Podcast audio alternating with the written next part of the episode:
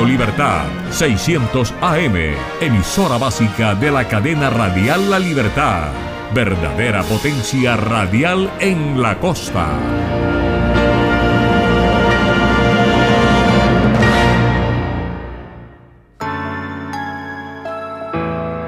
www.redradial.co La Radio Sin Fronteras.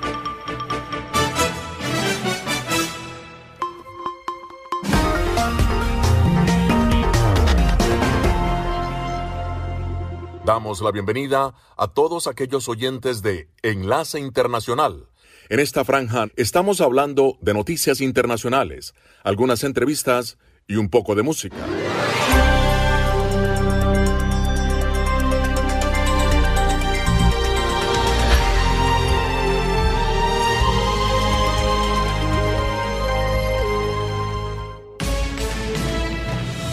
Este es un avance informativo de La Voz de América. Desde Washington les informa Henry Llanos. El dividido Senado estadounidense aprobó una propuesta legislativa que incrementa impuestos a las grandes corporaciones y destina inversiones sin precedentes en la lucha contra el cambio climático. Nos informa Jorge Agobián. El proyecto de ley contempla la mayor inversión en materia ambiental en la historia de Estados Unidos. En total, más de 370 mil millones de dólares para impulsar el uso de energía limpia y reformas climáticas, entre ellas la promoción del uso de vehículos eléctricos. La aprobación en el Senado no fue nada fácil. the affirmative and the bill as amended is passed. Ante una Cámara dividida 50 a 50 fue necesario el voto decisivo de la vicepresidenta Kamala Harris. Desde la Casa Blanca, Jorge Agobián, Voz de América. El presidente Joe Biden y la primera dama Jill Biden inspeccionaron el lunes los daños causados por las recientes inundaciones en Kentucky, reuniéndose además con familias afectadas y socorristas. Por lo menos 37 personas murieron en las tormentas del mes pasado que arrojaron entre 20 y 26 centímetros de lluvia. El gobernador Andy Beshear dijo a Biden que las autoridades calculan que hubo por lo menos una muerte más. El servicio meteorológico advirtió que las inundaciones siguen siendo una amenaza y que se avecinan más tormentas hasta el jueves. Estas son las noticias. No coincide con la medida unilateral implementada por el gobierno de Estados Unidos. Ya por precaución han recomendado no viajar a la zona. Estos son los corresponsales de La Voz de América. Giselle Jacome, Quito, Ecuador, Voz de América. Juan Ignacio González Prieto, Voz de América, Buenos Aires, Argentina. La Voz de América, ofreciendo información de lo que sucede en Estados Unidos, América Latina y el mundo. Guatemala está en alerta ante la presencia de los primeros casos de viruela símica. Nos informa Eugenia Sagastume. Guatemala registra ya los primeros dos casos confirmados de viruela del mono, convirtiéndose en el tercer país centroamericano con presencia de la enfermedad, después de Costa Rica y Panamá, confirmó la jefa de epidemiología del Ministerio de Salud, Lorena Govern. Desde el 1 de julio a la fecha se llevan identificados a través de nuestro sistema nueve casos, de los cuales se han confirmado dos. En investigación tenemos seis se ha descartado uno. Los sospechosos todos son masculinos, entre 21 y 76 años, todos procedentes de la ciudad de Guatemala. Eugenia Sagastume, Voz de América, Guatemala. Un incendio de grandes proporciones en una base de almacenamiento de crudo en la provincia cubana de Matanzas se complicó el lunes luego de que un tercer tanque quedó envuelto en llamas. El desastre ocasionado por la caída de un rayo sumó tensión a la crisis energética que atraviesa Cuba, con apagones diarios de varias horas en medio de un duro verano. El siniestro se produjo en la base de almacenamiento más importante. A continuación, un mensaje de servicio público de la voz de América.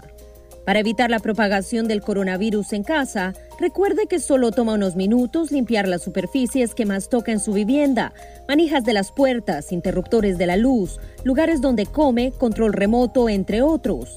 Esto por lo menos una vez al día. Este fue un aviso de servicio público de la voz de América. La Voz de América presenta. Cada semana La Voz de América te invita a ser parte de Venezuela 360. Para empoderar las voces que quieren reunir a tu país. Para escribir con ritmos contagiosos. Un nuevo capítulo en tu historia. Con un mismo lenguaje. El de la esperanza. El del futuro. El de la vida. Únete a un equipo de origen hispanoamericano que trabaja para conectarnos con el ADN venezolano. Conéctate con los tuyos. Conéctate con nosotros. Conéctate en WhatsApp digitando más 1 202 549 8691 y Conviértete en protagonista de una historia que tú mismo ayudarás a construir. Conéctate cuantas veces quieras con Venezuela 360 en buenoticias.com. Y sé parte de nuestro equipo de redacción a través de tu conexión WhatsApp. Recuerda, más 1-202-549-8691. And the Oscar goes to... Acompáñenos de lunes a viernes con las noticias del mundo del entretenimiento. Lo mejor del cine. So, Skrulls are the bad guys. Los estrenos de Hollywood. I've never seen anything like this. Who am I? She's the last of her kind. So I'm 300 years old. A leader, you are. You have the most advanced weapon ever. Lo mejor en música. Las noticias del espectáculo. Lady Gaga declaró al diario The New York Times que el actor Alec Bowen dijo el miércoles que se inscribirá en un curso para- de lunes a viernes. El mundo del entretenimiento llega a ustedes desde los estudios de La Voz de América en Washington. Agentes del FBI realizaron una requisa en la residencia en Florida del expresidente Donald Trump y las circunstancias no quedaron claras de inmediato, al menos de parte de las autoridades federales. La portavoz del Departamento de Justicia se negó a emitir comentarios. Sin embargo, el Departamento de Justicia ha estado investigando activamente el descubrimiento de información clasificada en cajas de registro que fueron llevadas a la residencia de Trump en Florida después de que dejó la Casa Blanca en enero de 2021. El expresidente Trump emitió un largo comunicado el lunes por la noche y dijo entre otras cosas, mi hermosa casa Mar-a-Lago en Palm Beach, Florida, está actualmente sitiada, allanada y ocupada por un grupo de agentes del FBI y añadió, después de trabajar y cooperar con las agencias gubernamentales relevantes, esta redada no anunciada en mi casa no fue necesaria ni apropiada. A principios de este año, la Administración Nacional de Archivos y Registros dijo que había encontrado material clasificado en 15 cajas en la residencia de Trump en Mar-a-Lago y luego remitió el caso al Departamento de Justicia. La Ley de Registros Presidenciales de 1978 establece que todos los registros presidenciales son propiedad del público y se transfieren automáticamente a la custodia de los archivos nacionales tan pronto como un comandante en jefe deja el cargo. Todas las bibliotecas y museos presidenciales forman parte de los archivos nacionales. Por su parte, el expresidente Trump acusó al gobierno de mala conducta de la fiscalía, diciendo que la redada equivalía a la armamentización del sistema de justicia y dijo nada como esto le había sucedido antes a un presidente de los Estados Unidos y afirmó que los agentes del FBI incluso irrumpieron en la caja fuerte de su casa. Altos funcionarios de la Casa Blanca dijeron que no recibieron notificación previa de la redada. Yoconda Tapia, Voz de América, Washington. Estas son las noticias. A tempranas horas de la mañana, acompañado por sus aliados políticos, el presidente No coincide con la medida unilateral implementada por el gobierno de Estados Unidos. que ya por precaución han recomendado no viajar a la zona. Estos son los corresponsales de la Voz de América. Álvaro Algarra, Voz de América, Caracas. Giselle Jacome, Quito, Ecuador, Voz de América. Juan Ignacio González Prieto, Voz de América, Buenos Aires, Argentina. Llevando siempre la información desde el lugar de los hechos. La economía de Uruguay lleva 15 años de crecimiento ininterrumpido. Fue designado con 94 votos de los 128 asambleístas que forman. Sara Pablo, Voz de América, Ciudad de México. Nerima del Reyes, Voz de América, San Salvador. La Voz de América, ofreciendo información de lo que sucede en Estados Unidos, América Latina y el mundo.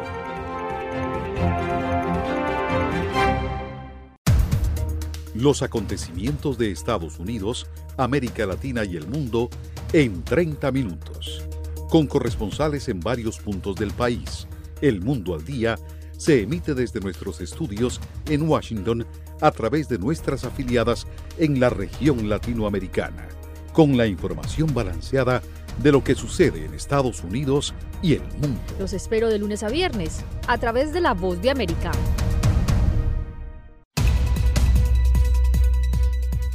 ¿Qué tal amigos? Les saluda Henry Llanos para invitarlos a escuchar Deportivo Internacional. De lunes a viernes, el resultado y las noticias de los eventos deportivos internacionales en un solo lugar. Deportivo Internacional, una producción de La Voz de América. Los mercados de Estados Unidos se mostraron optimistas en días previos a la publicación de los datos de inflación que difundirá el gobierno del presidente Biden el miércoles en un entorno de gran expectativa. Y es que a través del índice de precios al consumidor de julio se podrán conocer nuevos detalles sobre el estado de la economía estadounidense, actualmente marcada por una insólita inflación que golpea los bolsillos de los estadounidenses. En este contexto, los inversionistas temen medidas más estrictas del sistema de la Reserva Federal y de los bancos centrales de Europa y Asia para suavizar la inflación. En este contexto, los inversionistas temen medidas estrictas del sistema de la Reserva Federal y de los bancos centrales de Europa y Asia para suavizar la inflación, que se encuentra en máximos históricos de las últimas décadas y que puedan desbaratar el crecimiento económico mundial. Los datos de empleo de Estados Unidos publicados la semana pasada y contra todo pronóstico resultaron sólidos, suponiendo así un nuevo argumento para los funcionarios de la Reserva Federal que defienden que la economía todavía puede tolerar mayores costos de endeudamiento para paliar la imparable inflación. De este modo, se espera que la Reserva Federal, el equivalente al Banco Central, elevará su tasa de referencia a 0,75 puntos porcentuales el próximo mes, frente a las previsiones de medio punto, lo que supondría triplicar el margen habitual y la tercera subida descomunal de este año. El estado de la economía estadounidense está siendo un gran obstáculo para la administración Biden y es que la popularidad del presidente se ha visto afectada por su manejo de la economía. En tanto, el mandatario, sin mencionar los datos que apuntan a una recesión económica, aprovechó para destacar el último informe sobre empleo. Hay más personas trabajando en Estados Unidos que antes de que comenzara la pandemia. De hecho, hay más personas trabajando en Estados Unidos que en cualquier otro momento de la historia de Estados Unidos.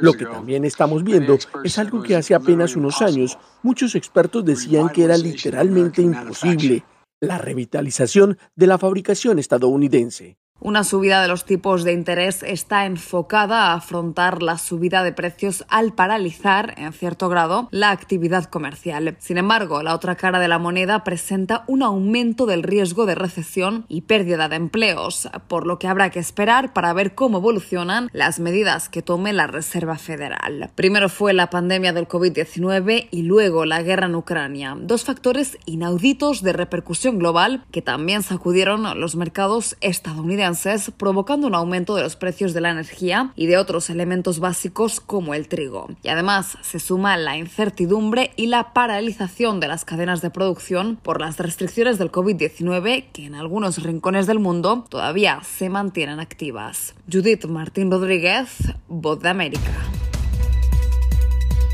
con un equipo de periodistas, corresponsales, editores y productores, La Voz de América te ofrece las noticias. Así textualmente lo compartió el mandatario en su cuenta en la red social Twitter. Esto debido a que en el pasado ha mentido a las autoridades, incluso cuando solicitó su ciudadanía estadounidense. Podemos eh, decir que hay tres puntos específicos de esta gira, una de ellas. Los eventos. Nosotros, el pueblo, ha salido a la calle para respaldarlo los personajes. Está perdiendo la batalla legal y la batalla de popularidad. La OEA hoy ha dado un paso adelante, muy importante. Esto no, no es consistente con la realidad que experimentamos nosotros en el país. De lunes a viernes. La voz de América. Síganos en radio, televisión y en nuestras redes sociales.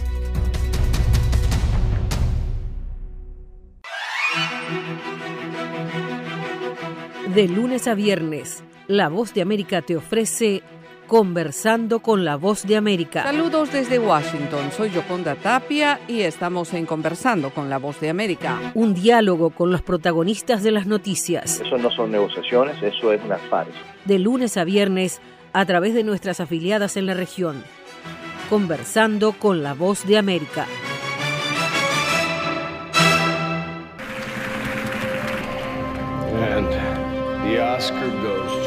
Acompáñenos de lunes a viernes con las noticias del mundo del entretenimiento. Lo mejor del cine. So, Skrulls are the bad guys. Los estrenos de Hollywood. I've never seen anything like this. Who am I? She's the last of her kind. So I'm 300 years old. A leader, you are. You have the most advanced weapon ever. Lo mejor en música. Las noticias del espectáculo. Lady Gaga declaró al diario The New York Times que se, el actor Alex Bowen dijo el miércoles que se inscribirá en un curso para, de lunes a viernes. El mundo del entretenimiento llega a ustedes desde los estudios de La Voz de América en Washington. Mucho menos robusta que la propuesta que el presidente Joe Biden vislumbró para la reconstrucción de la infraestructura pública y los sistemas de apoyo familiar, el acuerdo demócrata en materia de salud, cambio climático y estrategias para la reducción del déficit sigue siendo una iniciativa sustancial. La agencia AP informa que el paquete, por cerca de 740 mil millones de dólares aprobado el domingo en el Senado y que ahora pasará a la Cámara de Representantes, está repleto de prioridades para el Partido Demócrata. Entre ellas, se incluye establecer un límite de dos mil dólares en los gastos de los adultos mayores para medicamentos que requieren receta, ayudar a los estadounidenses a pagar seguros médicos privados y que los demócratas dicen es la inversión más significativa de la historia para combatir el cambio climático, de unos 375 mil millones de dólares durante la próxima década. Casi la mitad del dinero recaudado, unos 300 mil millones, se destinarán al pago de déficit federales. Todo esto se cubrirá en buena medida con nuevos impuestos a las empresas incluyendo un gravamen mínimo del 15% a las grandes compañías para asegurar que no evadan en su totalidad el pago de impuestos y también por medio de ahorros federales que se prevé obtener a partir de una reducción en las medicinas del sistema Medicare para adultos mayores. Se desconoce de momento si la iniciativa de 755 páginas llamada Ley de Reducción de la Inflación de 2022 hará disminuir de manera significativa las presiones inflacionarias aunque se tiene previsto que represente algo de ayuda en costos de salud y otro tipo para millones de estadounidenses. La votación se llevó a cabo de acuerdo con las líneas partidistas, en un Senado dividido exactamente por la mitad, con el apoyo de todos los demócratas, la oposición de todos los republicanos y el voto de desempate de la vicepresidenta Kamala Harris. La votación en la Cámara de Representantes está prevista para el viernes. En lo que significa el cumplimiento de un viejo objetivo, la medida permitiría al programa Medicare negociar los precios de los medicamentos que requieren receta con las compañías farmacéuticas, ahorrándole al gobierno federal unos 288 mil millones de dólares en la ventana presupuestaria de 10 años. Con la nota económica desde Washington, Leonardo Bonet, Voz de América.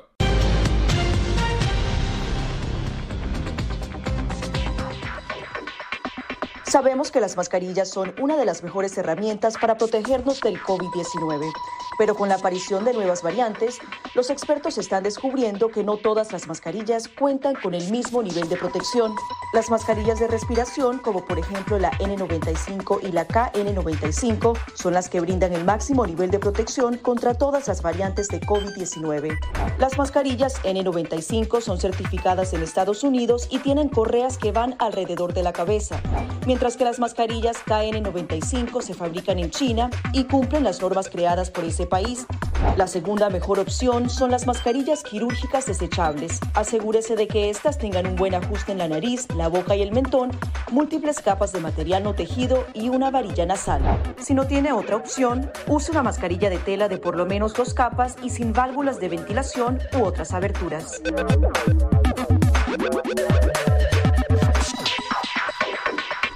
De tocar la mascarilla, límpiese las manos con un desinfectante a base de alcohol o con agua y jabón y compruebe que la mascarilla no tenga roturas o agujeros. Para una mascarilla de tela, ajustela de manera que cubra la boca, nariz y barbilla sin dejar huecos a los lados y coloque las tiras por detrás de su cabeza o de sus orejas. Para una mascarilla médica, verifique que el lado de la mascarilla corresponde a la parte superior. Este suele ser el lado que tiene la tira de metal. Determine cuál es la parte interior, normalmente la parte blanca. Ajústese la mascarilla en la cara de modo que cubra la nariz, boca y barbilla, asegurándose una vez más de que no haya huecos entre su cara y la mascarilla. Coloque las tiras por detrás de su cabeza u orejas y ajuste la tira de metal para que se amolde a la forma de la nariz. Finalmente, antes de quitarse la mascarilla, lávese las manos con un desinfectante a base de alcohol o con agua y jabón.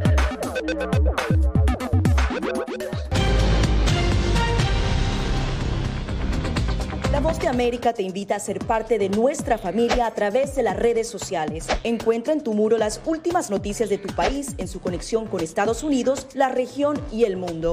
Historias que empoderan las voces latinoamericanas de política, economía, salud, actualidad, balanceadas y precisas. Únete a un equipo de origen hispanoamericano que trabaja para conectarte con los tuyos. Síguenos en Facebook y conviértete en protagonista de una historia que tú mismo ayudarás a construir. En momentos de crisis políticas y sociales, algunos gobiernos autoritarios recurren al bloqueo del acceso a Internet como herramienta para detener la información que entra o sale de su país. No obstante, existen algunas alternativas que te ayudarán a continuar conectado a la red a pesar de la censura oficial. Una de las más efectivas es el VPN o red virtual privada por sus siglas en inglés. La VPN pretende simular que la persona está en otro lugar del mundo y no en el país que esté restringiendo el acceso a Internet, de manera que es incapaz de detectar esa conexión interna y así se puede utilizar Internet con normalidad. Las ofertas de VPN en el mercado son muchas y las puedes buscar escribiendo las iniciales VPN en los motores de búsqueda, pero es importante descargarla o adquirirla antes de perder la conexión al Internet.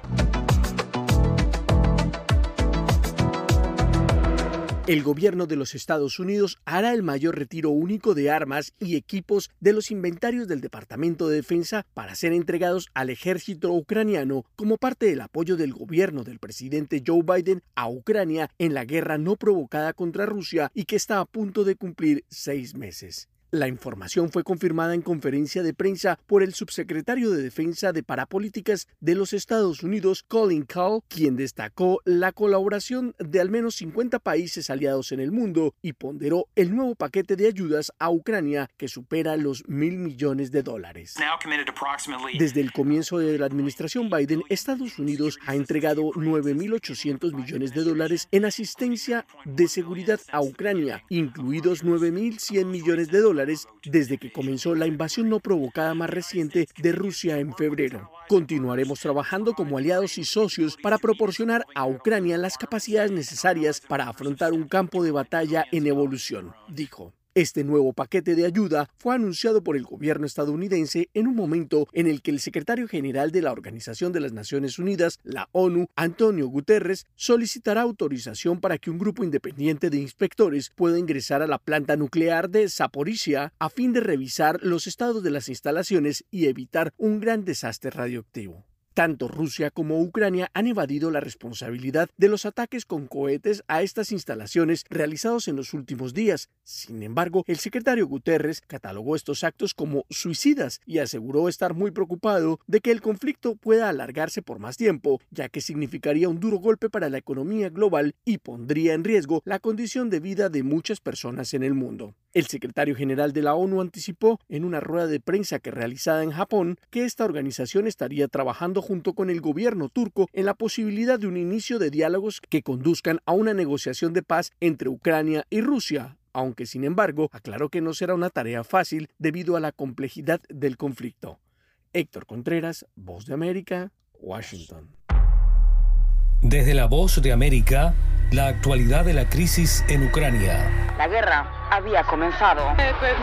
Sin duda todo esto nos afecta mucho, pero confío en la justicia de la causa ucraniana. Mientras la ofensiva militar rusa avanza sobre Ucrania, la invasión rusa a Ucrania dirigida por el presidente Vladimir Putin. Una cobertura completa y análisis a diario. Habitantes quieren escapar cuanto antes. Salvador no escapará a los efectos. El ejército ucraniano dice que la cantidad de ataques de artillería en la... Haciéndose audible la invasión en Ucrania. Guatemala condenó enérgicamente la tensión que crece entre Ucrania y Rusia. Ricardo Marquina para la Voz de América desde Kiev, Ucrania. Sintonícenos y síganos en las redes sociales como Voz de América.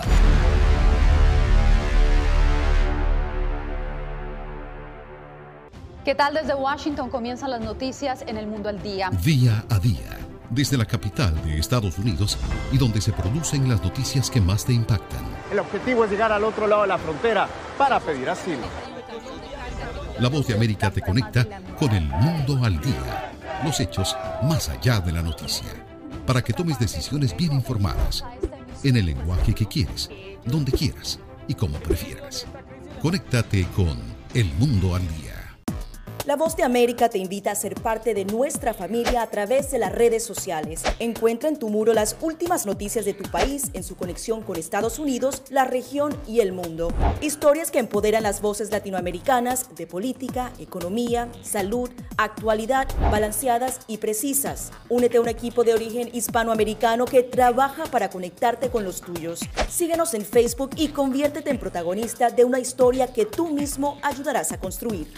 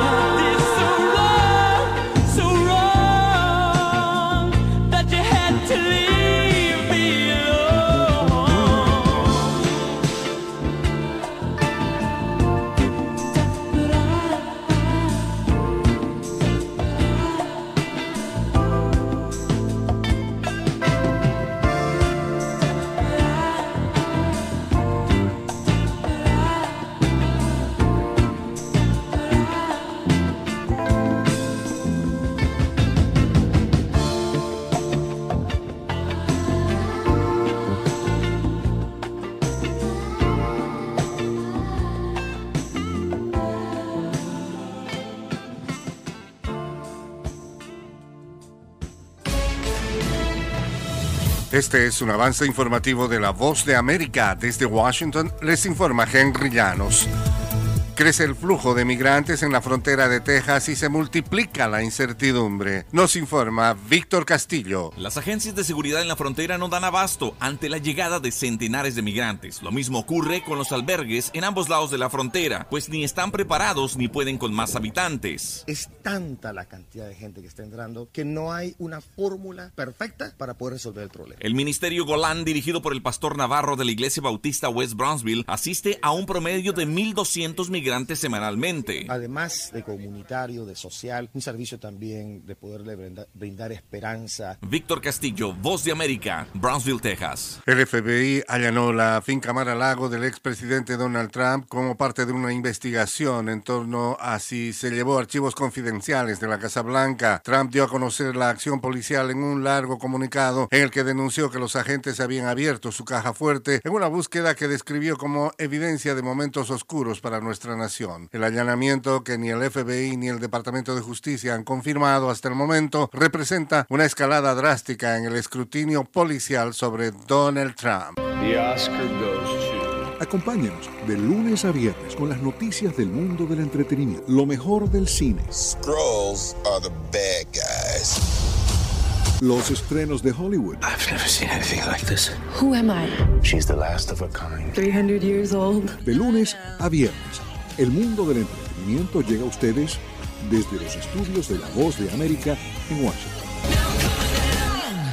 Trabajadores venezolanos se preparan para seguir tomando acciones de calle para exigir justicia en el pago de sueldos y bonos. Desde Caracas nos informa Carolina Alcalde. Entre julio y lo que va de agosto, empleados públicos de diversos sectores del país, entre ellos docentes de educación media, enfermeras y profesores universitarios, han protagonizado diversas protestas para exigir la derogación de un instructivo creado por la Oficina Nacional de Presupuesto que, según denuncian, ha desmejorado los derechos contractuales de los trabajadores, como explica la profesora Griselda Sánchez. Trabajadores que devengaban 10 o 8 salarios mínimos quedaron ganando uno o dos salarios mínimos. Fue un instructivo que definitivamente acabó con el salario mínimo. Carolina Alcalde, Voz de América, Caracas. Fuertes lluvias azotaron el lunes la región de la capital surcoreana, convirtiendo en ríos las calles del lujoso distrito de Gangnam, dejando vehículos sumergidos y abrumando los sistemas de transporte público. Al menos siete personas murieron y otras seis están desaparecidas. Los empleados volvían lentamente a trabajar la madrugada de este martes después de que las cuadrillas de emergencia realizaron labores durante toda la noche para limpiar buena parte del desastre. Persisten preocupaciones sobre nuevas afectaciones. Este fue un abad. La Voz de América presenta. Cada semana La Voz de América te invita a ser parte de Venezuela 360. Para empoderar las voces que quieren reunir a tu país. Para escribir con ritmos contagiosos. Un nuevo capítulo en tu historia. Con un mismo lenguaje. El de la esperanza. El del futuro. El de la vida. Únete a un equipo de origen hispanoamericano que trabaja para conectarnos con el ADN venezolano. Conéctate con los tuyos. Conéctate con nosotros. Conéctate en WhatsApp digitando más 1-202-549-8691. Y conviértete en protagonista de una historia que tú mismo ayudarás a construir. Conéctate cuantas veces quieras con Venezuela 360 en buenoticias.com. Y sé parte de nuestro equipo de redacción a través de tu conexión WhatsApp. Recuerda, más 1-202-549-8691.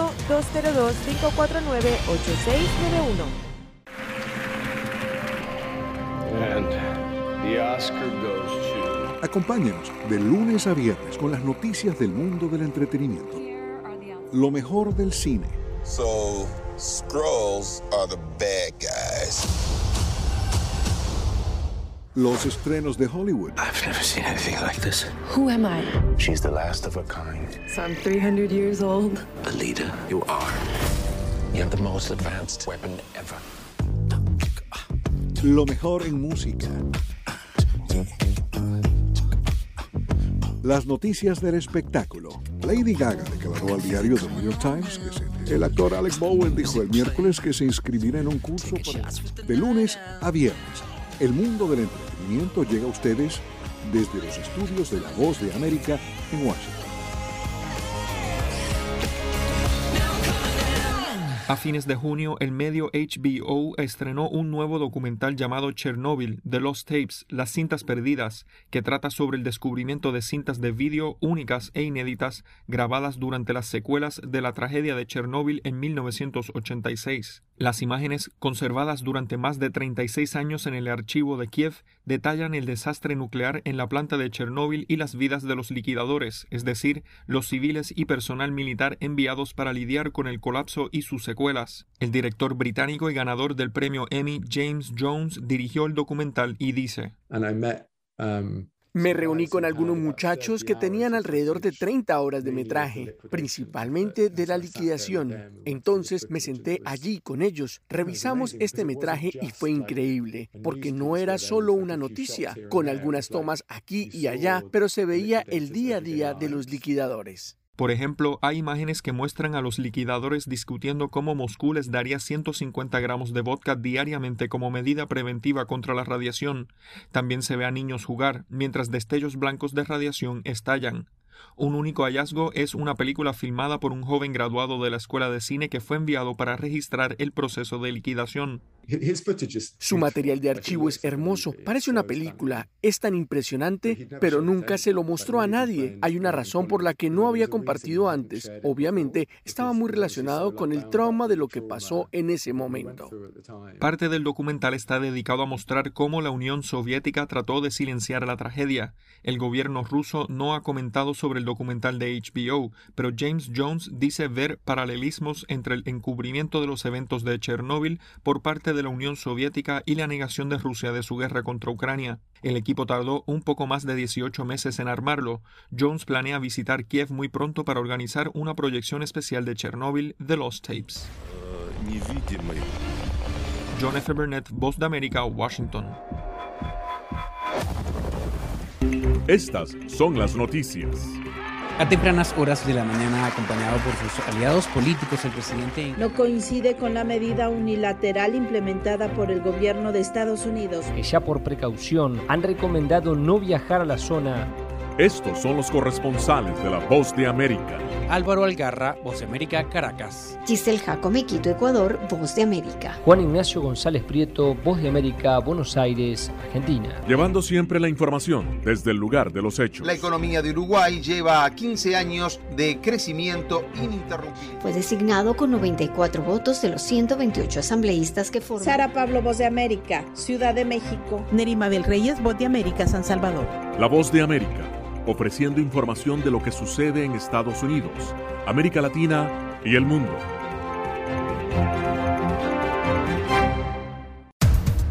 Los acontecimientos de Estados Unidos, América Latina y el mundo en 30 minutos. Con corresponsales en varios puntos del país. El Mundo al Día se emite desde nuestros estudios en Washington a través de nuestras afiliadas en la región latinoamericana con la información balanceada de lo que sucede en Estados Unidos y el mundo. Los espero de lunes a viernes a través de La Voz de América.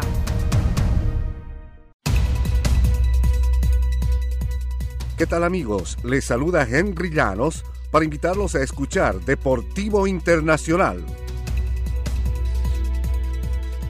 De lunes a viernes, el resultado y las noticias de los eventos deportivos internacionales en un solo lugar Deportivo Internacional, una producción de La Voz de América.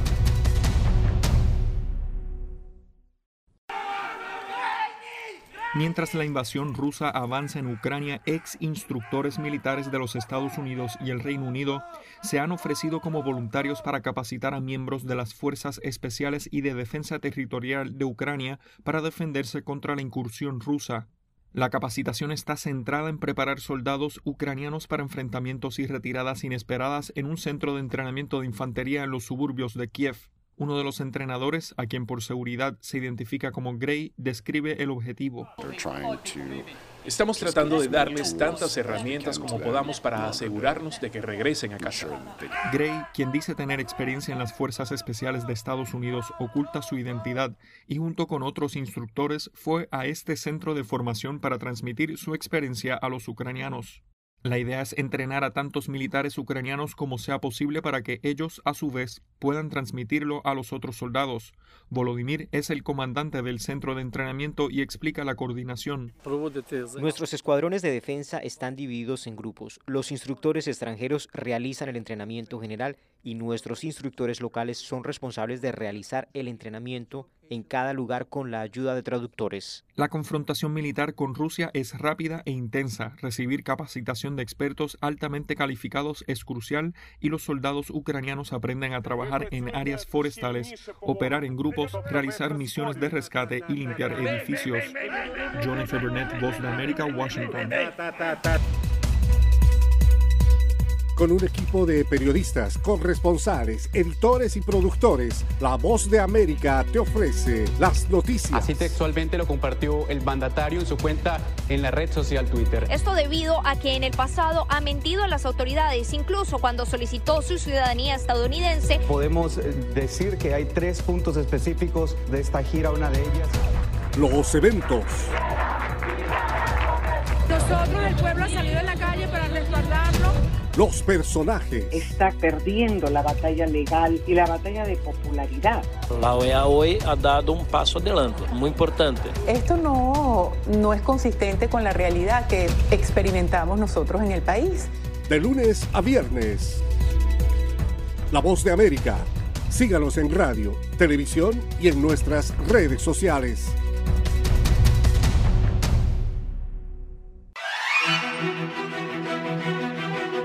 De lunes a viernes, La Voz de América te ofrece Conversando con la Voz de América. Saludos desde Washington, soy Yoconda Tapia y estamos en Conversando con la Voz de América. Un diálogo con los protagonistas de las noticias. Eso no son negociaciones, eso es una farsa.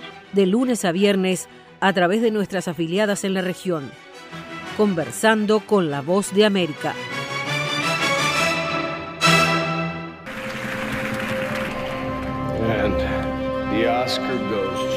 Acompáñenos de lunes a viernes con las noticias del mundo del entretenimiento.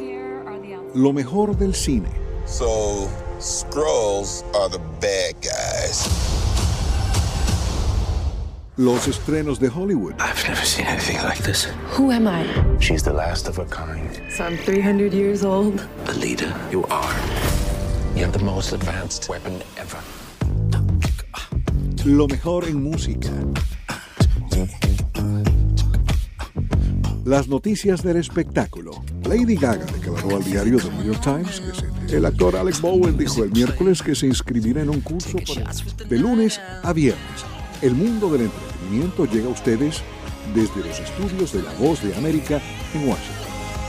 Los legisladores de la Cámara de Representantes de Estados Unidos deberán votar el nuevo proyecto de ley reducción de la inflación luego de que los demócratas lograron una reñida victoria en el Senado. Pese a la fuerte oposición republicana, se aprobó el paquete económico presentado por la administración Biden y que, aun siendo menos ambicioso que la versión original del mandatario Joe Biden, sigue cumpliendo con los objetivos principales orientados a combatir el cambio climático, reducir los costos de atención médica e incrementar los impuestos a las corporaciones altamente rentables. Este histórico paquete incluye 370 mil millones de dólares para impulsar el uso de energías limpias y luchar contra la crisis climática con medidas específicas como reducir las emisiones de sustancias contaminantes en un 40% para el año 2030 y sería la mayor inversión económica de este carácter en la historia de Estados Unidos. Como era de esperar, todos los 50 senadores de demócratas votaron a favor,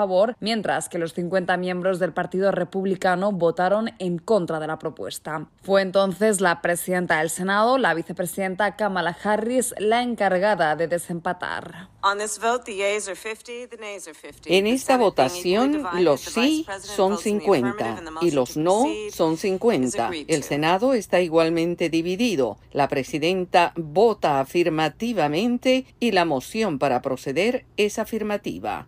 El decisivo voto de Kamala Harris supuso una importante victoria para el presidente Biden, que luego de haber dado negativo por COVID-19 salió de la Casa Blanca por primera vez desde que contrajo el virus para dirigirse a su casa particular en el estado de Delaware, donde su familia le esperaba. A través de un comunicado, el mandatario celebró la decisión del Senado asegurando que los de su partido se pusieron del lado de las familias estadounidenses. Y es que en un contexto crítico en el que la inflación golpea los bolsillos de millones de trabajadores, se espera que esta legislación desacelere la tensión económica actual. Además de aprobarse, el gobierno estadounidense podría por primera vez negociar el precio de algunos medicamentos con los laboratorios farmacéuticos en un esfuerzo por reducir el costo, en ocasiones astronómico, de los medicamentos para los estadounidenses. Judith Martín Rodríguez, Voz de América.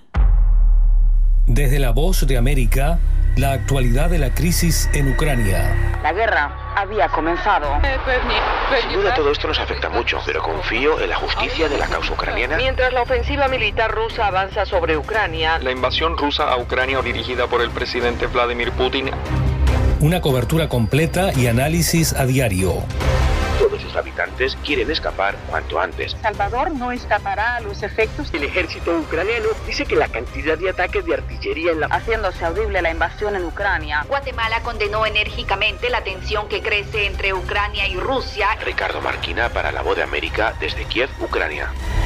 Sintonícenos y síganos en las redes sociales como Voz de América. La crisis política se ha intensificado en Perú en los últimos días por una combinación de factores internos, en especial por la frágil gestión presidencial que ha provocado que en menos de un año el presidente Pedro Castillo haya visto como cuatro primeros ministros se han visto obligados a dimitir. Luego de dos días de incertidumbre, el presidente Pedro Castillo finalmente respondió a la renuncia de Aníbal Torres, reafirmándolo como primer ministro de su gobierno y además aprovechando la oportunidad para realizar cambios en seis carteras de su gabinete ante un panorama desalentador para su gobierno, ya que el mandatario enfrenta cinco acusaciones fiscales, la mayoría por corrupción. El presidente Castillo ha dicho a los medios de comunicación que dará la batalla legal para confirmar su inocencia ante las autoridades competentes. Primero, a decir que no soy parte y no formo ninguna red criminal. Eso le he dicho el día de hoy a, a la fiscal de la Nación. Y le he dicho que voy a demostrar en cualquier espacio aquí allá y donde sea inocencia. En los últimos días, el silencio del primer ministro Aníbal Torres respecto a la polémica que envuelve a Pedro Castillo marcó un punto de quiebre entre la un presidente del Consejo de Ministros y el mandatario, por lo que su alejamiento del gobierno estaba siendo evidente. Además, la crisis también se revela en la solicitud realizada por César Acuña, líder del partido Alianza para el Progreso, que pidió la salida del presidente Pedro Castillo tras revelarse la carta de renuncia de Aníbal Torres. Esta demanda fue expresada anteriormente por el partido oficialista Perú Libre y por la agrupación de empresarios por la integridad, mientras el mandatario no logró asistir a la toma de posesión del nuevo presidente colombiano Gustavo Petro debido a las especulaciones de que podría fugarse del país en busca de asilo político. Sala de redacción, Voz de América.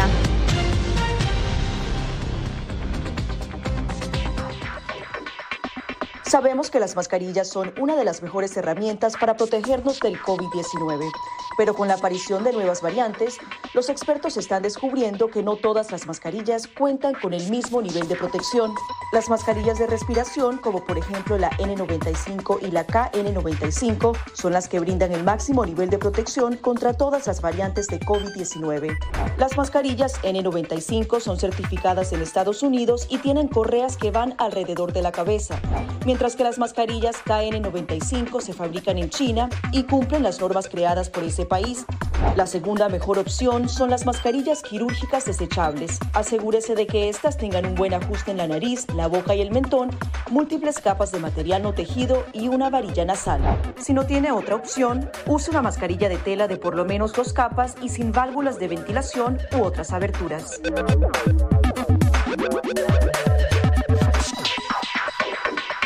De tocar la mascarilla, límpiese las manos con un desinfectante a base de alcohol o con agua y jabón y compruebe que la mascarilla no tenga roturas o agujeros. Para una mascarilla de tela, ajústela de manera que cubra la boca, nariz y barbilla sin dejar huecos a los lados y coloque las tiras por detrás de su cabeza o de sus orejas. Para una mascarilla médica, verifique que el lado de la mascarilla corresponde a la parte superior. Este suele ser el lado que tiene la tira de metal. Determine cuál es la parte interior, normalmente la parte blanca. Ajústese la mascarilla en la cara de modo que cubra la nariz, boca y barbilla, asegurándose una vez más de que no haya huecos entre su cara y la mascarilla. Coloque las tiras por detrás de su cabeza u orejas y ajuste la tira de metal para que se amolde a la forma de la nariz. Finalmente, antes de quitarse la mascarilla, lávese las manos con un desinfectante a base de alcohol o con agua y jabón.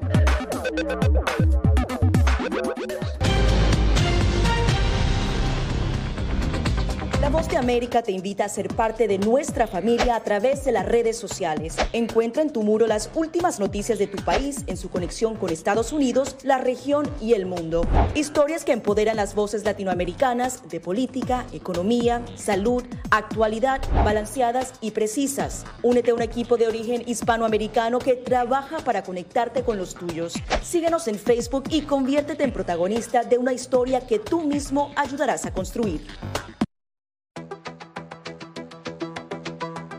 En momentos de crisis políticas y sociales, algunos gobiernos autoritarios recurren al bloqueo del acceso a Internet como herramienta para detener la información que entra o sale de su país. No obstante, existen algunas alternativas que te ayudarán a continuar conectado a la red a pesar de la censura oficial. Una de las más efectivas es el VPN o red virtual privada por sus siglas en inglés. La VPN pretende simular que la persona está en otro lugar del mundo y no en el país que esté restringiendo el acceso a Internet, de manera que es incapaz de detectar esa conexión interna y así se puede utilizar Internet con normalidad. Las ofertas de VPN en el mercado son muchas y las puedes buscar escribiendo las iniciales VPN en los motores de búsqueda, pero es importante descargarla o adquirirla antes de perder la conexión al Internet.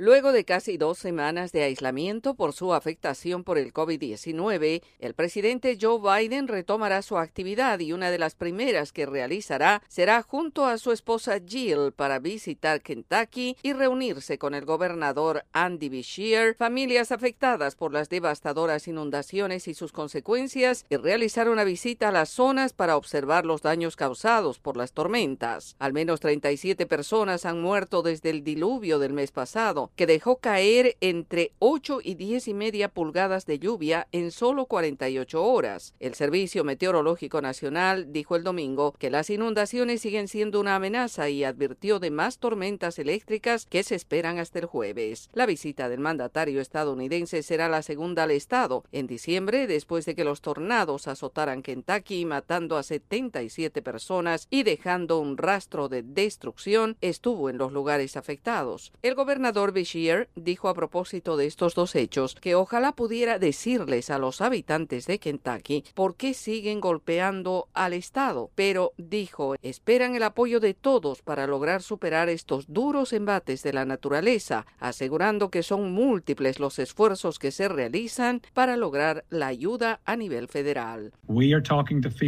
Estamos hablando con funcionarios de FEMA. Incluso le menciona al presidente Biden y ahora tendremos más de estas conversaciones para que más personas califiquen para la ayuda de FEMA. Los números de recipientes hasta ahora son demasiado bajos, son inaceptables. El presidente Biden ha ampliado la asistencia federal por desastre a Kentucky, asegurando que el gobierno federal cubrirá el costo total de la remoción de escombros y otras medidas de emergencia. La secretaria de prensa de la Casa Blanca, Karine Jean-Pierre, dijo que la Agencia Federal para el Manejo de Emergencias, FIMA, ha proporcionado más de 3 millones 100 mil dólares en fondos de ayuda inmediata y se han desplegado cientos de personal de rescate para ayudar.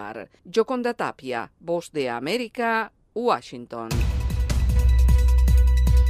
Con un equipo de periodistas, corresponsales, editores y productores, La Voz de América te ofrece las noticias. Así textualmente lo compartió el mandatario en su cuenta en la red social Twitter. Esto debido a que en el pasado ha mentido a las autoridades, incluso cuando solicitó su ciudadanía estadounidense. Podemos decir que hay tres puntos específicos de esta gira, una de ellas los eventos. Nosotros, el pueblo, ha salido en la calle para respaldarlo. Los personajes. Está perdiendo la batalla legal y la batalla de popularidad. La OEA hoy ha dado un paso adelante, muy importante. Esto no, no es consistente con la realidad que experimentamos nosotros en el país. De lunes a viernes. La voz de América Síganos en radio, televisión y en nuestras redes sociales.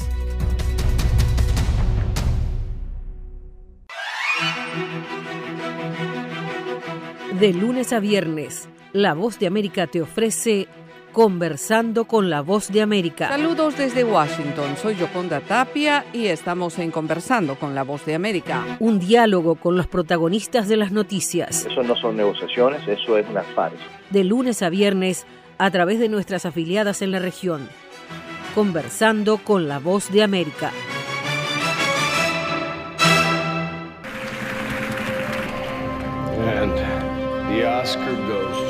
Acompáñenos de lunes a viernes con las noticias del mundo del entretenimiento. Lo mejor del cine. So, Skrulls are the bad guys. Los estrenos de Hollywood. I've never seen anything like this. Who am I? She's the last of her kind. So I'm 300 years old. A leader, you are. You're the most advanced weapon ever. Lo mejor en música. Las noticias del espectáculo. Lady Gaga declaró al diario The New York Times que se- el actor Alex Bowen dijo el miércoles que se inscribirá en un curso para- de lunes a viernes. El mundo del entretenimiento llega a ustedes desde los estudios de La Voz de América en Washington. Enlace con la voz de América también se puede escuchar como podcast en www.redradial.co. Descarga la aplicación y escucha la radio de tu generación. Universal Estéreo.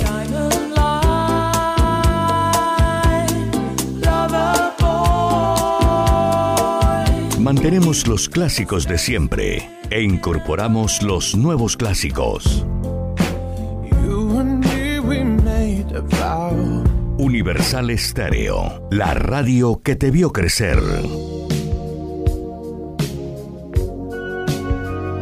Música, el lenguaje universal.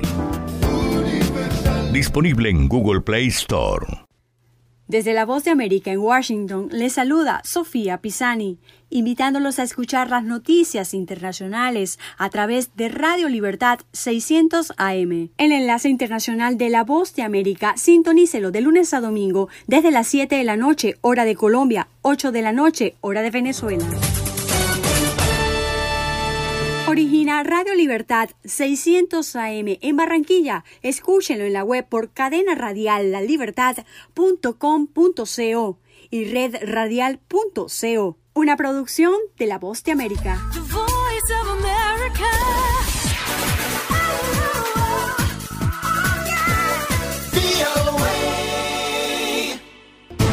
Llegó la Tienda Express, el más espectacular programa de fidelidad para tenderos y consumidor final. La Tienda Express, módulo de mercadeo y radio promocional que se comunica con los tenderos a través de la radio. La Tienda Express, una realización de Punto Marketing. Mayores informes en el 315-545-3545. No permita que su marca se quede sola en el punto de venta. En Punto Marketing conocemos cómo interactuar con el consumidor final, diseñamos estrategias, hacemos impulso y tomas promocionales en grandes superficies, mayoristas y conocemos muy bien al canal tradicional. Haga contacto con nosotros vía WhatsApp al 315-545-3545. Punto Marketing 30 años de experiencia con las mejores marcas del país. Solo Universal logra reunir lo mejor de tres décadas. Maybe I didn't treat you. Lady, I'm your knight in shining armor, and I love you. There's a little black spot on the sun today. Y todavía hay más para escuchar. Música, el lenguaje universal. www.universalestereo.co Descarga gratis la aplicación Red Radial. Ya está disponible para Android y encuentras siempre una radio para tu gusto. www.redradial.co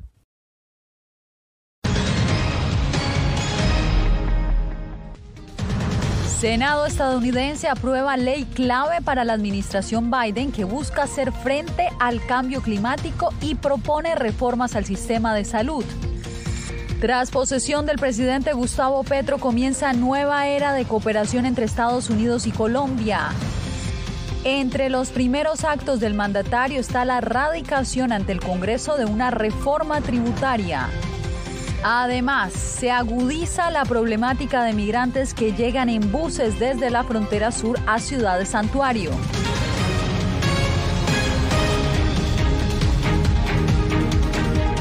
¿Qué tal? Les doy la bienvenida a El Mundo al Día. Soy Yasmí López.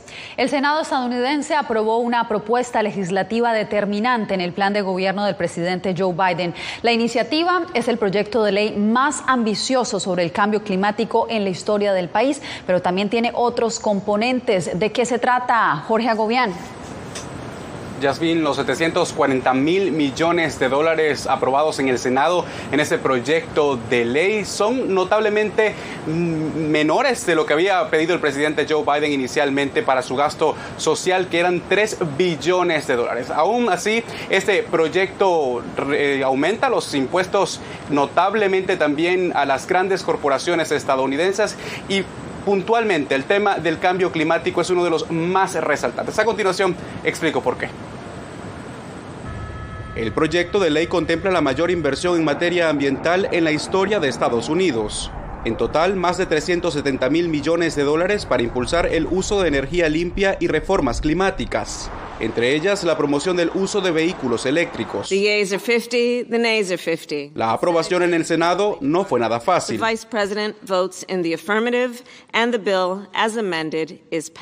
Ante una Cámara dividida 50 a 50 fue necesario el voto decisivo de la vicepresidenta Kamala Harris. El proyecto se llama Ley de Reducción de la Inflación, aunque realmente no ataca de inmediato los altos costos en el país. Va a contribuir a un futuro más seguro, estable, limpio y asequible para las familias estadounidenses y aunque es posible que no veamos un gran impacto en la inflación en el primer o segundo año, los secretarios del Tesoro que han servido en gobiernos demócratas y republicanos apoyan este proyecto de ley. La propuesta legislativa contempla la reducción de los precios de algunos medicamentos, extender los subsidios de seguro médico, imponer un impuesto mínimo del 15% a las grandes corporaciones y reducir el déficit presupuestario. El liderazgo republicano que votó unánimemente en contra considera que la medida afectará más a la economía. Ellos dicen que el aumento de impuestos será a las grandes corporaciones, pero las grandes corporaciones suben los precios, lo transmiten todo. Entonces, desde nuestra perspectiva, veremos esos aumentos de impuestos en el futuro y los estadounidenses lo sentirán. Se espera que este viernes en la Cámara de Representantes se someta a votación y se apruebe este proyecto de ley. El presidente Joe Biden ha asegurado que lo promulgará inmediatamente. Yasmin. Jorge, y respecto a la atención diplomática con China, antes de un viaje a Kentucky, el día de hoy el presidente Biden indicó que no está preocupado por Taiwán, pero sí por las acciones que podría emprender China en la región después de la visita a Taipei de la presidenta de la Cámara de Representantes, Nancy Pelosi. China anunció que realizará nuevos ejercicios militares en mar y aire alrededor de Taiwán, a pesar de que ya había programado el fin de sus maniobras este domingo. Bien, y pasamos a Colombia, donde la delegación estadounidense que viajó a ese país para la posesión del presidente Gustavo Petro se reunió este lunes con el mandatario para establecer la agenda de cooperación entre ambos países. Hacemos contacto con nuestra enviada especial Celia Mendoza y luego con nuestro corresponsal Jair Díaz, pero empiezo contigo, Celia. ¿A qué acuerdos llegaron? Básicamente ellos están estableciendo una estrategia mancomunada entre los dos países, reconociendo que tienen más cosas en común que en contra y algo que es fundamental es el trabajo que han venido haciendo para mantener la paz, la lucha para defender a los líderes sociales y mejores condiciones de vida para los colombianos. Pero el tema del narcotráfico fue uno que se tocó durante esta conferencia de prensa y esto fue lo que dijo Samantha Powers, quien es la directora del USA.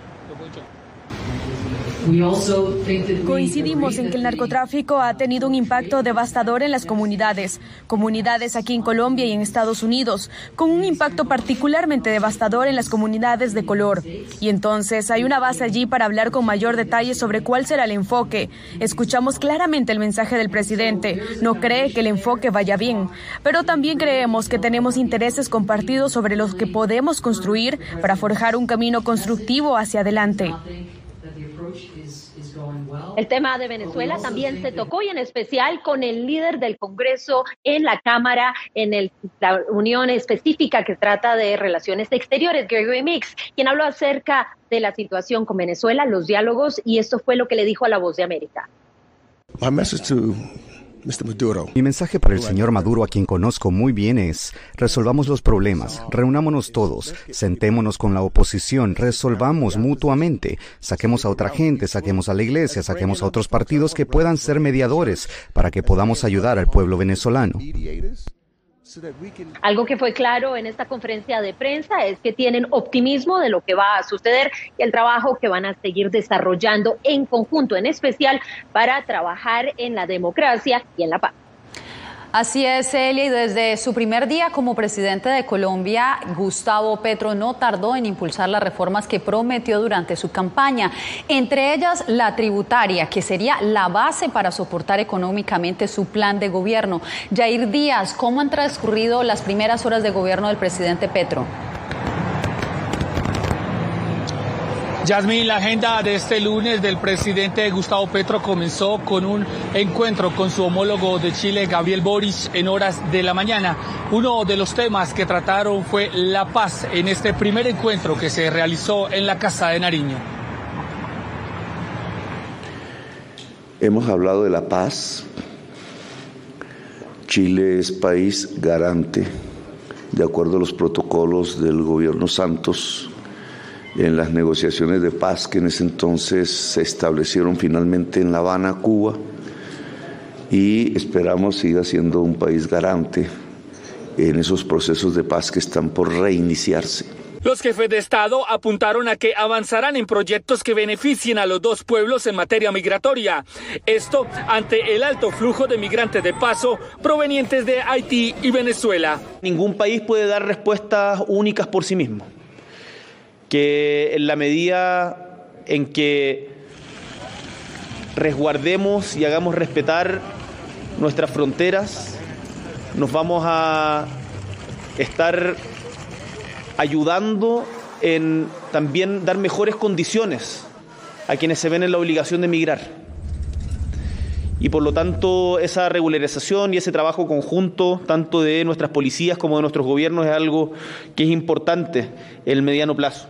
Otro de los primeros actos importantes fue la radicación en el Congreso de Colombia del proyecto de reforma tributaria presentada por el ministro de Hacienda, José Antonio Ocampo. Su propósito esencial es eh, conseguir más recursos de, o una contribución de los sectores de altos ingresos para financiar los programas sociales. La reforma tributaria que cuenta con 80 puntos entraría en discusión en debates en el Congreso para ser aprobada o negada. Mientras tanto, el presidente de todo el día, Gustavo Petro, también ha tenido encuentros bilaterales con el canciller de Chile, el canciller de Cuba y la delegación enviada por el presidente de los Estados Unidos, Joe Biden. Yasmín. Era nuestro corresponsal en Colombia, Jair Díaz. Jair, gracias.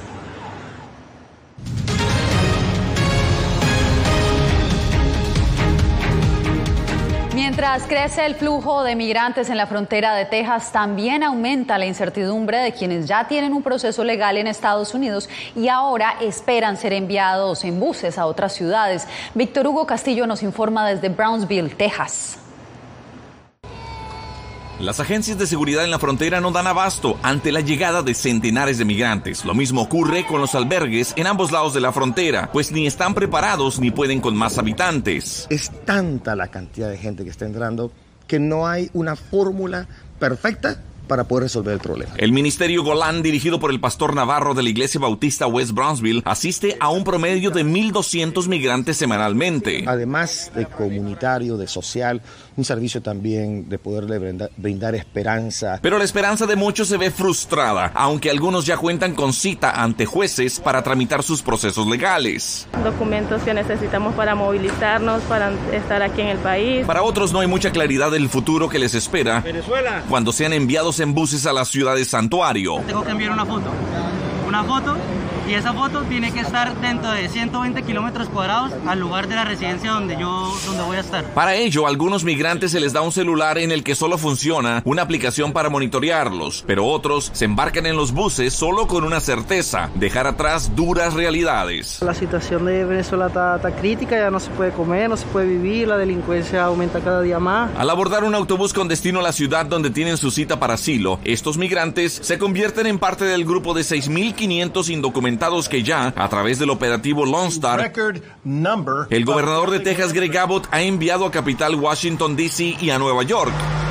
Según él, con la intención de brindar alivio a las comunidades fronterizas. Es un trato digno. Pero quienes están al frente de la atención humanitaria ya solo tienen una definición para el reto migratorio. La palabra no, no, no hay otra más que un caos. Víctor Castillo, Voz de América, Brownsville, Texas.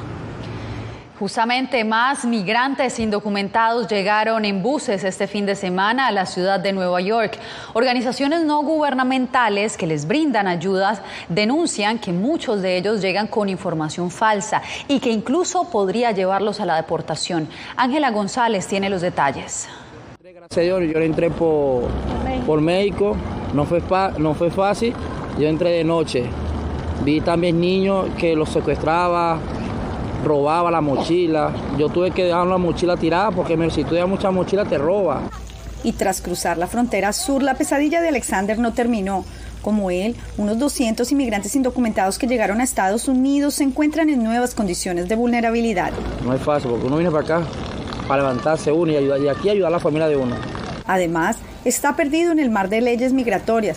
Incluso las organizaciones proinmigrantes que ayudan a personas indocumentadas aseguran desconocer por qué los inmigrantes enviados desde la frontera llegan con información de refugios que no existen o direcciones incorrectas. Organizaciones no únicamente en Nueva York, por en, el sur del estado de Nueva York, han recibido estas, um, este correo y no hay manera de mandar la información de ellos. Según las denuncias, los migrantes se ven expuestos a ser deportados. Así en las cortes existan ya sus casos de solicitud de asilo. Lo que está pasando es que también están llegando correo a la, a la oficina con personas que nosotros no tenemos contacto, ni un correo electrónico, no aparece ningún número de teléfono. Pero los funcionarios estatales de Texas y Arizona insisten en sus argumentos para enviar a los inmigrantes a ciudades como Nueva York. El primer autobús de migrantes ha llegado a Nueva York. Biden se niega a hacer su trabajo, por lo que Texas continúa tomando medidas sin precedentes para asegurar nuestra frontera. Nueva York es el destino ideal para estos migrantes. En el caso de los 200 identificados, las organizaciones se esfuerzan por encontrar salidas al laberinto migratorio. El gobierno de la ciudad ha dicho que trabaja contra reloj para mejorar los sistemas de admisión de sus albergues, ya que esta situación, con miles de inmigrantes llegando, es completamente nueva para sus funcionarios. Ángela González, Voz de América, Nueva York. Al volver, un llamado al Papa hacen exiliados nicaragüenses para que abogue por sacerdotes perseguidos por el gobierno de Daniel Ortega.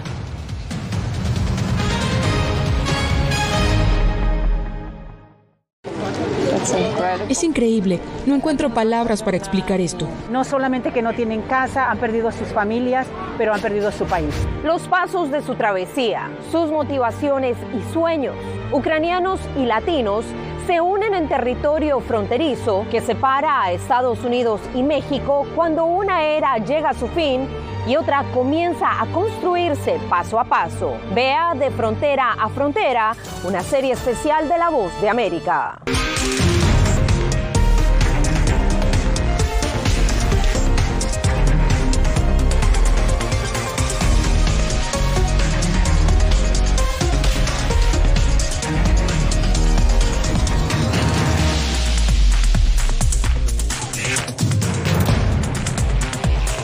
Venezuela 360, cada semana por La Voz de América. ¿Qué tal desde Washington comienzan las noticias en el mundo al día? Día a día, desde la capital de Estados Unidos y donde se producen las noticias que más te impactan. El objetivo es llegar al otro lado de la frontera para pedir asilo. La voz de América te conecta con el mundo al día, los hechos más allá de la noticia, para que tomes decisiones bien informadas, en el lenguaje que quieres, donde quieras y como prefieras. Conéctate con El Mundo al Día. La Voz de América te invita a ser parte de nuestra familia a través de las redes sociales. Encuentra en tu muro las últimas noticias de tu país en su conexión con Estados Unidos, la región y el mundo. Historias que empoderan las voces latinoamericanas de política, economía, salud, actualidad, balanceadas y precisas. Únete a un equipo de origen hispanoamericano que trabaja para conectarte con los tuyos. Síguenos en Facebook y conviértete en protagonista de una historia que tú mismo ayudarás a construir.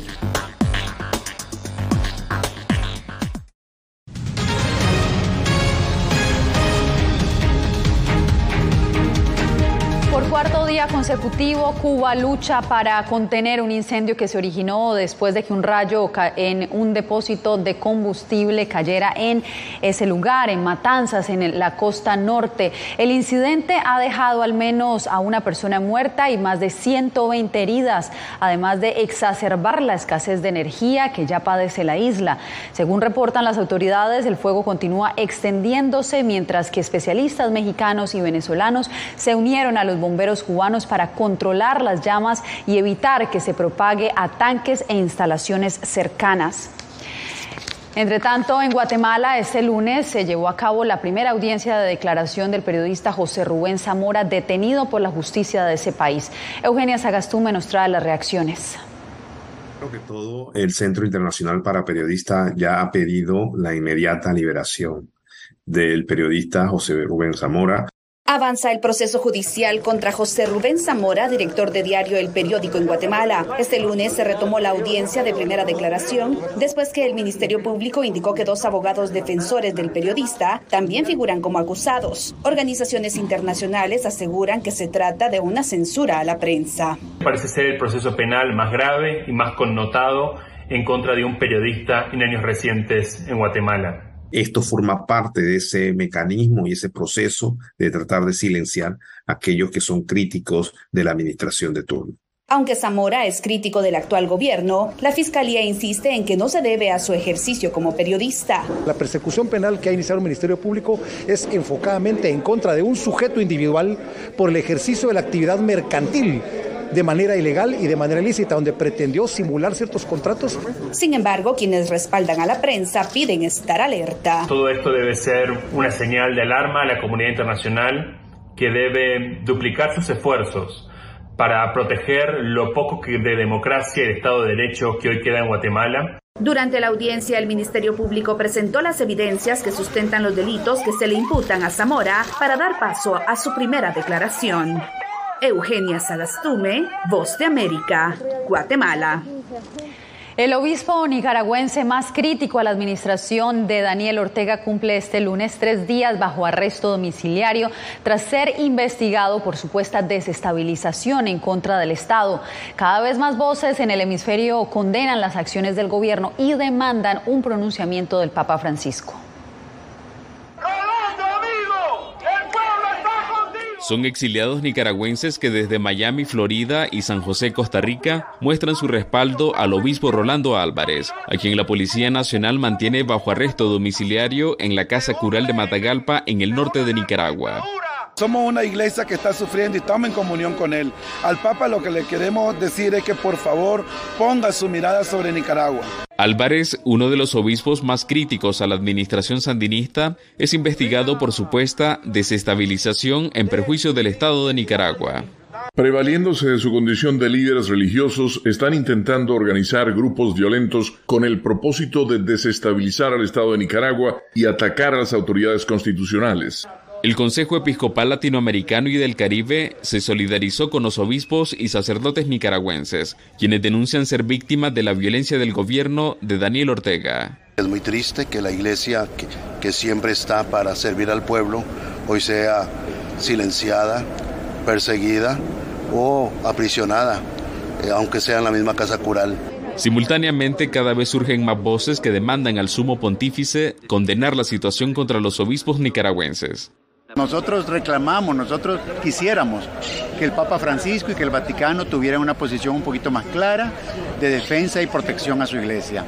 Desde el año 2018, el presidente Daniel Ortega acusa a los obispos de intentar apoyar un golpe de Estado en contra de su administración. Donaldo Hernández, Voz de América. Cuando regresemos, manos caritativas se unen para ayudar a los estudiantes que no tienen elementos necesarios para el regreso a clases en Estados Unidos.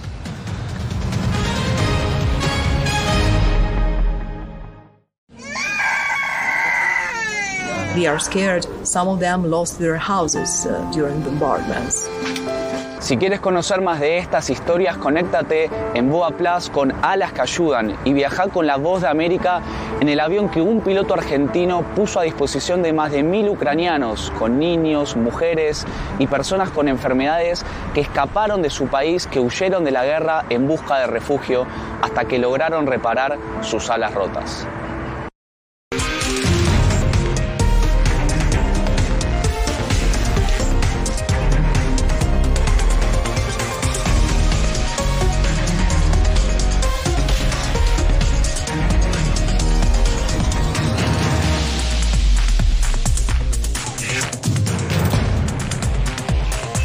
Venezuela 360, cada semana por La Voz de América. ¿Qué tal desde Washington comienzan las noticias en el mundo al día? Día a día, desde la capital de Estados Unidos y donde se producen las noticias que más te impactan. El objetivo es llegar al otro lado de la frontera para pedir asilo. La Voz de América te conecta con el mundo al día, los hechos más allá de la noticia, para que tomes decisiones bien informadas en el lenguaje que quieres, donde quieras y como prefieras. Conéctate con El Mundo al Día. Actualidad. vamos a ver otra cepa nueva y otra cepa nueva. Análisis. En realidad, mucha de esta gente va a quedar parada de nuevo y va a ser una tragedia humana. Debate. Dejen la obsesión. La obsesión la tienen ustedes. Con la información más allá de los titulares. El tema energético es algo que se está analizando. La inflación es un problema global. 30 y 50 metros están ya las tropas. Su respuesta, doctor. Todas las semanas por La Voz de América.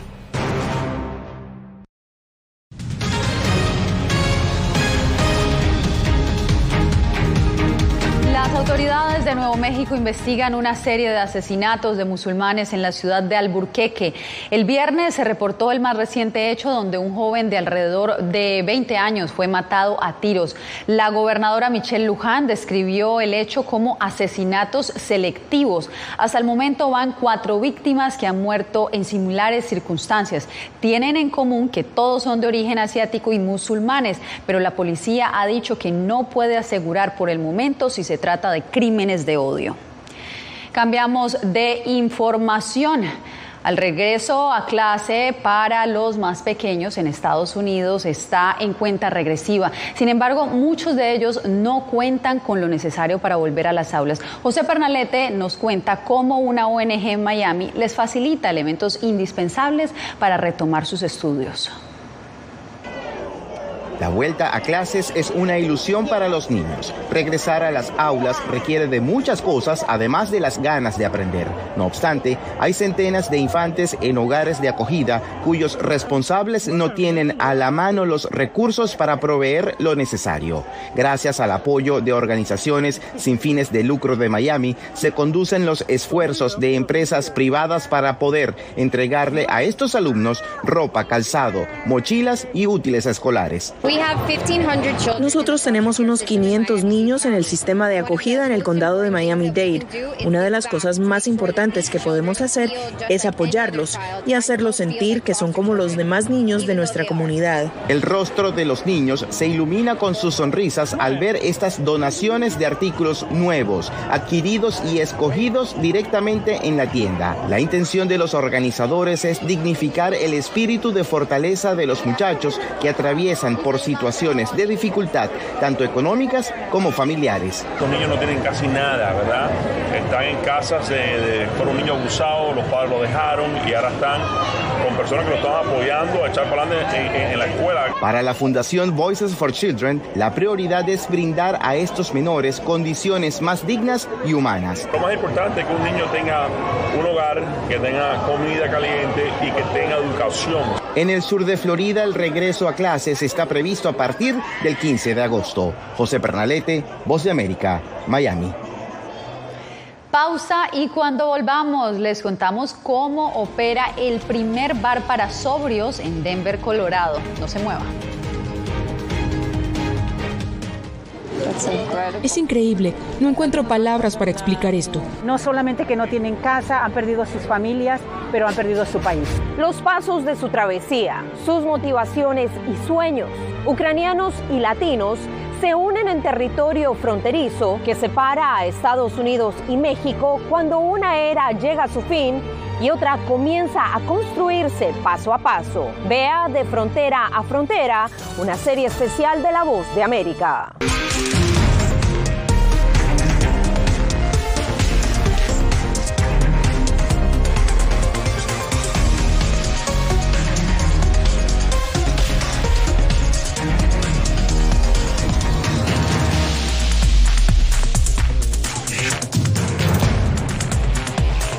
Venezuela 360, cada semana por La Voz de América. ¿Qué tal desde Washington comienzan las noticias en el mundo al día? Día a día, desde la capital de Estados Unidos y donde se producen las noticias que más te impactan. El objetivo es llegar al otro lado de la frontera para pedir asilo.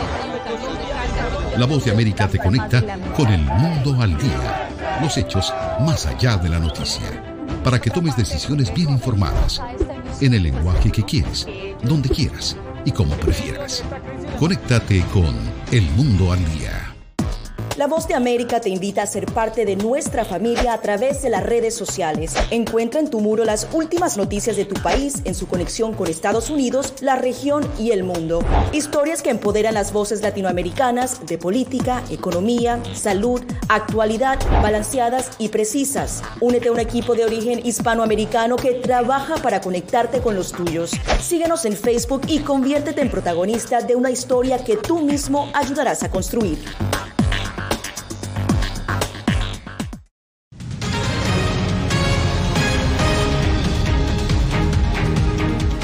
El aumento en el consumo de alcohol fue uno de los efectos de las restricciones sociales por el coronavirus, según funcionarios de salud pública. Ahora, con el retorno a la normalidad, algunos bares le han dado un enfoque alternativo a sus negocios. Veamos. El bar Awake en Denver, Colorado, se parece a la mayoría de otros lugares para beber, pero con una gran diferencia. No hay alcohol. Promovemos un estilo de vida sobria y curiosa y damos la bienvenida a cualquiera que esté dispuesto a no beber alcohol. Desde noches de solteros hasta eventos sociales logran que clientes como Tyler Brenner sientan que es normal socializar sin beber alcohol. He estado sobria durante un año y dos meses. Definitivamente es algo a lo que renuncias cuando dejas de beber, como socializar, por lo que es bueno tener un lugar donde puedes ir y hacerlo sin sentir la presión de beber. Eliminar el alcohol de la ecuación social también es un alivio para algunos de los empleados de Awake. Me encanta el ambiente. Me encanta no tener que preocuparme por recibir comentarios inapropiados. Honestamente, puede que suene muy dramático, pero trabajar aquí realmente me ha salvado la vida. Estar en un entorno en el que todavía puedo ser yo misma, ser creativa, disfrutar de las bebidas y hacer felices a otras personas con estas bebidas sin tener un efecto secundario negativo de beber. Con más bares que ofrecen alternativas sin alcohol para atraer a clientes sobrios, los propietarios de Awake buscan abrir nuevas sucursales en Colorado con miras a expandirse fuera del estado. Diva Cash, Voz de América, Washington. Un cambio histórico se prepara en el certamen de belleza más importante del mundo. A partir del año 2023, Miss Universo permitirá la participación de mujeres que estén o hayan estado casadas, divorciadas, así como las que se encuentren en estado de gestación o tengan hijos. La información habría sido enviada a través de un comunicado por parte de Miss Universo a los organizadores del certamen en cada nación. Según reportan varios medios, el concurso llegó a la conclusión de que las decisiones personales de un ser humano no deberían ser una barrera para su éxito Un gran cambio.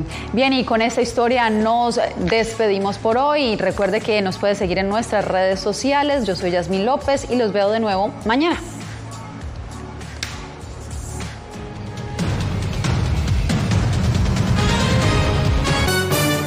La Voix de l'Amérique a présenté nous.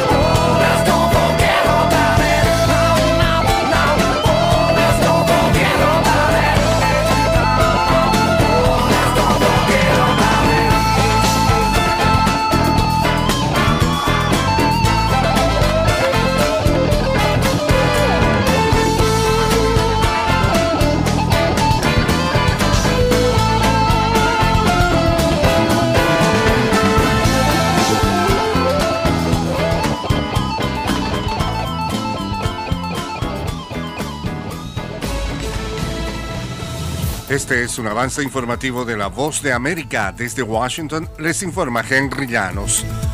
Crece el flujo de migrantes en la frontera de Texas y se multiplica la incertidumbre. Nos informa Víctor Castillo. Las agencias de seguridad en la frontera no dan abasto ante la llegada de centenares de migrantes. Lo mismo ocurre con los albergues en ambos lados de la frontera, pues ni están preparados ni pueden con más habitantes. Es tanta la cantidad de gente que está entrando que no hay una fórmula perfecta para poder resolver el problema. El Ministerio Golán, dirigido por el pastor Navarro de la Iglesia Bautista West Brownsville, asiste a un promedio de 1.200 migrantes semanalmente. Además de comunitario, de social, un servicio también de poderle brindar, brindar esperanza. Víctor Castillo, Voz de América, Brownsville, Texas. El FBI allanó la finca Mar a Lago del expresidente Donald Trump como parte de una investigación en torno a si se llevó archivos confidenciales de la Casa Blanca. Trump dio a conocer la acción policial en un largo comunicado en el que denunció que los agentes habían abierto su caja fuerte en una búsqueda que describió como evidencia de momentos oscuros para nuestra nación. El allanamiento que ni el FBI ni el Departamento de Justicia han confirmado hasta el momento representa una escalada drástica en el escrutinio policial sobre Donald Trump.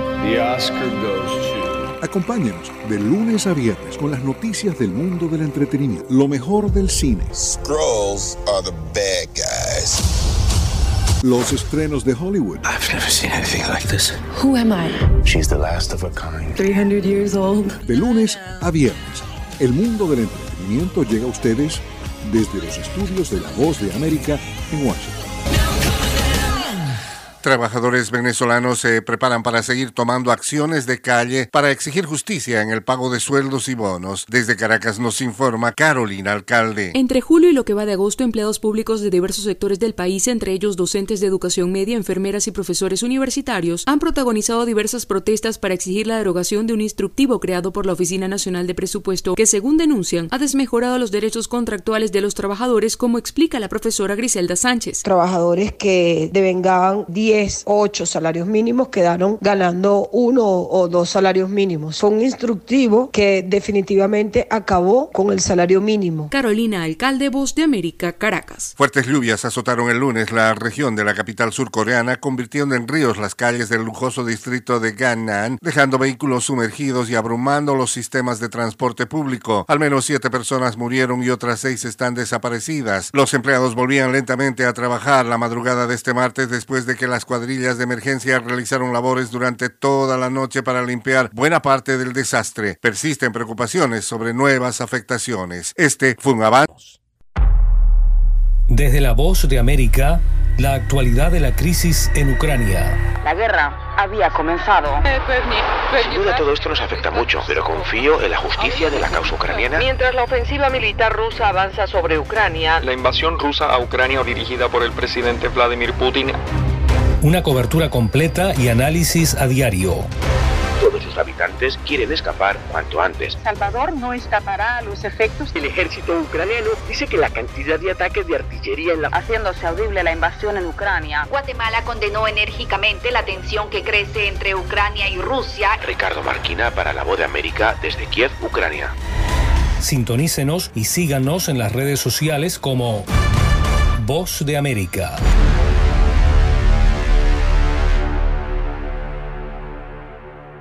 ¿Qué tal desde Washington comienzan las noticias en el mundo al día? Día a día, desde la capital de Estados Unidos y donde se producen las noticias que más te impactan. El objetivo es llegar al otro lado de la frontera para pedir asilo. La voz de América te conecta con el mundo al día, los hechos más allá de la noticia, para que tomes decisiones bien informadas, en el lenguaje que quieres, donde quieras y como prefieras. Conéctate con El Mundo al Día. La Voz de América te invita a ser parte de nuestra familia a través de las redes sociales. Encuentra en tu muro las últimas noticias de tu país en su conexión con Estados Unidos, la región y el mundo. Historias que empoderan las voces latinoamericanas de política, economía, salud, actualidad, balanceadas y precisas. Únete a un equipo de origen hispanoamericano que trabaja para conectarte con los tuyos. Síguenos en Facebook y conviértete en protagonista de una historia que tú mismo ayudarás a construir. La visita del canciller mexicano Marcelo Ebrard a Bolivia, donde se reunió con su homólogo Rogelio Maita, concretó una alianza estratégica entre ambos países para que sus empresas estatales de litio trabajen de manera coordinada en la explotación de este mineral. El objetivo es dejar de vender materia prima para tratarla e industrializarla y así obtener mayores utilidades. Según explicó a La Voz de América el consultor minero Héctor Córdoba, este acercamiento a la experiencia boliviana es importante por la relevancia que el litio está alcanzando en el mundo. Si no se rápidamente, corremos el riesgo de desaprovechar esta oportunidad, porque no olvidemos que en un año nomás el precio del carbonato de litio ha subido un 438%, no respecto al año anterior.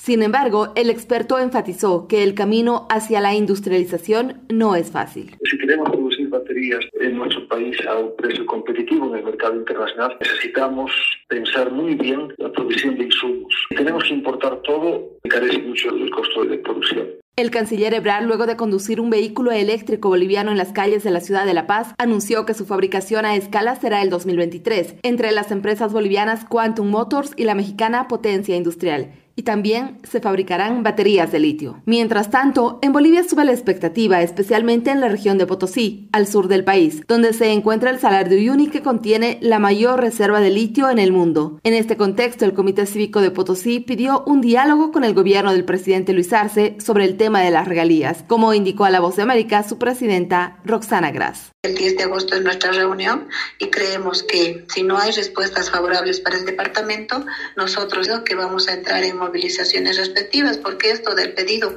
de mejores regalías para el departamento es algo que le corresponde a Potosí. Bolivia posee una reserva de alrededor de 21 millones de toneladas métricas certificadas de litio. Fabiola Chambi, Voz América, Bolivia.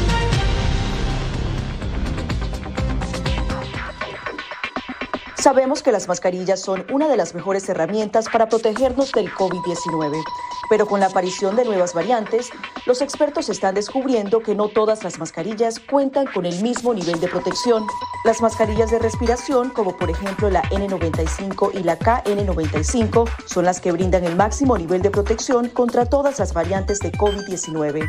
Las mascarillas N95 son certificadas en Estados Unidos y tienen correas que van alrededor de la cabeza, que las mascarillas KN95 se fabrican en China y cumplen las normas creadas por ese país. La segunda mejor opción son las mascarillas quirúrgicas desechables. Asegúrese de que éstas tengan un buen ajuste en la nariz, la boca y el mentón, múltiples capas de material no tejido y una varilla nasal. Si no tiene otra opción, use una mascarilla de tela de por lo menos dos capas y sin válvulas de ventilación u otras aberturas.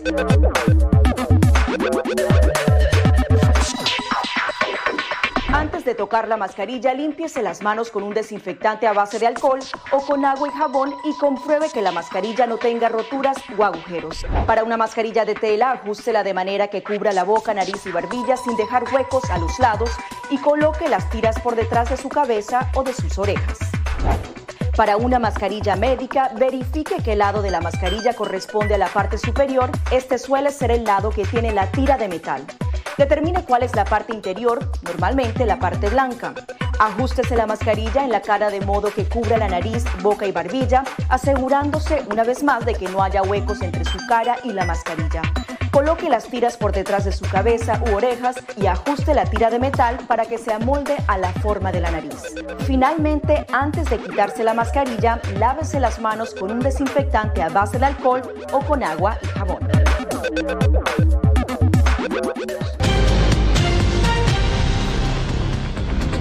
La Voz de América te invita a ser parte de nuestra familia a través de las redes sociales. Encuentra en tu muro las últimas noticias de tu país en su conexión con Estados Unidos, la región y el mundo. Historias que empoderan las voces latinoamericanas de política, economía, salud, actualidad, balanceadas y precisas. Únete a un equipo de origen hispanoamericano que trabaja para conectarte con los tuyos. Síguenos en Facebook y conviértete en protagonista de una historia que tú mismo ayudarás a construir. En momentos de crisis políticas y sociales, algunos gobiernos autoritarios recurren al bloqueo del acceso a Internet como herramienta para detener la información que entra o sale de su país. No obstante, existen algunas alternativas que te ayudarán a continuar conectado a la red a pesar de la censura oficial. Una de las más efectivas es el VPN o red virtual privada por sus siglas en inglés. La VPN pretende simular que la persona está en otro lugar del mundo y no en el país que esté restringiendo el acceso a Internet, de manera que es incapaz de detectar esa conexión interna y así se puede utilizar Internet con normalidad. Las ofertas de VPN en el mercado son muchas y las puedes buscar escribiendo las iniciales VPN en los motores de búsqueda, pero es importante descargarla o adquirirla antes de perder la conexión al Internet.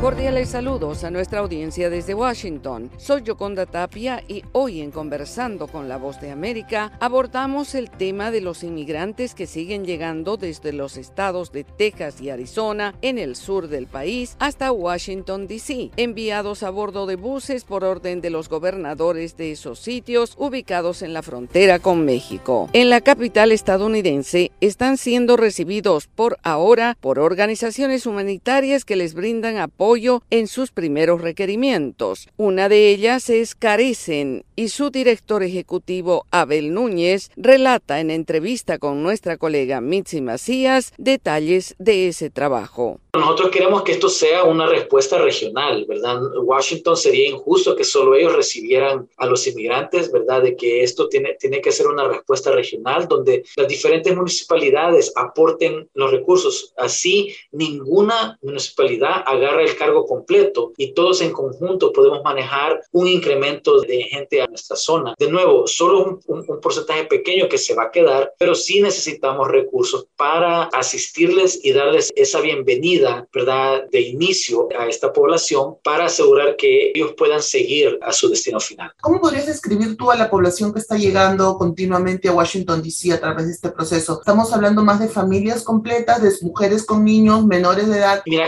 vienen familias, hay menores de edad, pero no vienen solos, o sea, vienen en, en unidades familiares. Tenemos personas que vienen principalmente de Venezuela, de Nicaragua, de Cuba, hemos visto de Colombia, Perú y de naciones de África Central como Angola y el Congo. La mayoría de ellos, los que vienen en los buses, no tienen a veces los, los fondos necesarios para llegar a su destino final. Muchos de ellos tienen dónde llegar, eso quiere decir que tienen familiares o contactos que están dispuestos a recibirlos, pero no están en la área metropolitana, porque hay un grupo pequeño que sí está en contacto con sus familiares, porque hay que reconocer que los buses tienen el Wi-Fi y muchos de ellos tienen teléfonos que aunque no funcionen para hacer llamadas en Estados Unidos, en el momento que se conectan con el Wi-Fi pueden usar las aplicaciones de comunicación que tienen como Messenger o WhatsApp y pueden hablar con sus familiares. Muchos de ellos los llegan a recoger en el punto de, de desembarque. El resto que no tienen los fondos para llegar, ahí es donde nosotros les ayudamos a ellos a identificar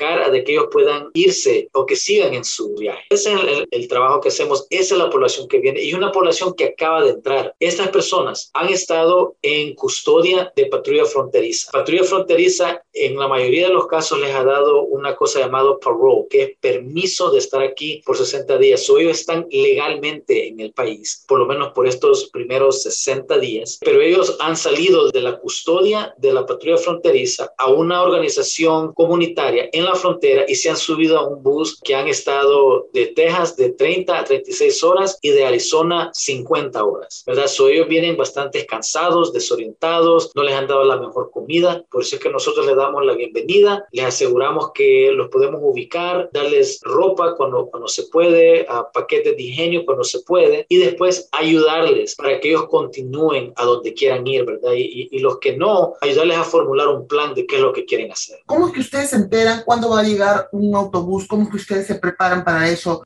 Hay que recordar que los buses vienen de los dos estados y, y son diferentes en la manera que se manejan. No hay ninguna coordinación con el estado de Texas. La razón que nosotros sabemos los buses que vienen es porque hay un contacto en la organización comunitaria que los recibe en la frontera, donde se suben a los buses del estado de Texas y esa persona nos llama avisándonos cuántos buses han salido, cuándo es aproximadamente que van a llegar a la área metropolitana de Washington y cuánta gente está dentro. Arizona es muy diferente, con ellos hay una coordinación más de cerca. Ellos nos, nos avisan cuánta gente viene, nos mandan la lista de personas, las unidades familiares, sus necesidades. Además, si les, les pone un equipo médico en el bus que los acompaña. Eso no es lo mismo en, en el bus de Texas y tenemos menos información que a veces cambia a último momento. En cambio, el, el de Arizona no. son dos, es como la noche y el día en la manera que podemos coordinar con los buses, pero el que está mandando más buses es, Texas era Abel Núñez, director ejecutivo de la organización humanitaria Carecen, hablando del apoyo que brindan a los inmigrantes enviados de Texas y Arizona a Washington, D.C. Esto fue Conversando con la Voz de América.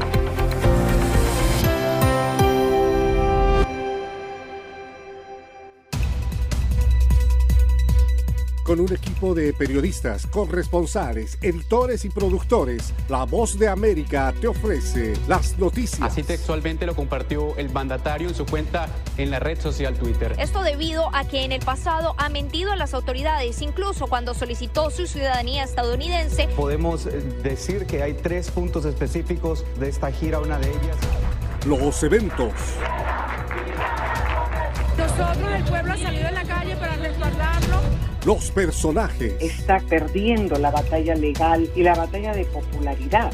La OEA hoy ha dado un paso adelante, muy importante. Esto no, no es consistente con la realidad que experimentamos nosotros en el país.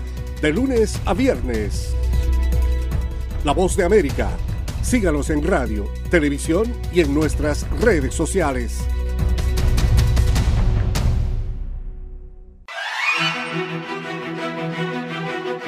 De lunes a viernes, La Voz de América te ofrece Conversando con la Voz de América. Saludos desde Washington, soy Yoconda Tapia y estamos en Conversando con la Voz de América. Un diálogo con los protagonistas de las noticias. Eso no son negociaciones, eso es una farsa. De lunes a viernes, a través de nuestras afiliadas en la región. Conversando con la Voz de América.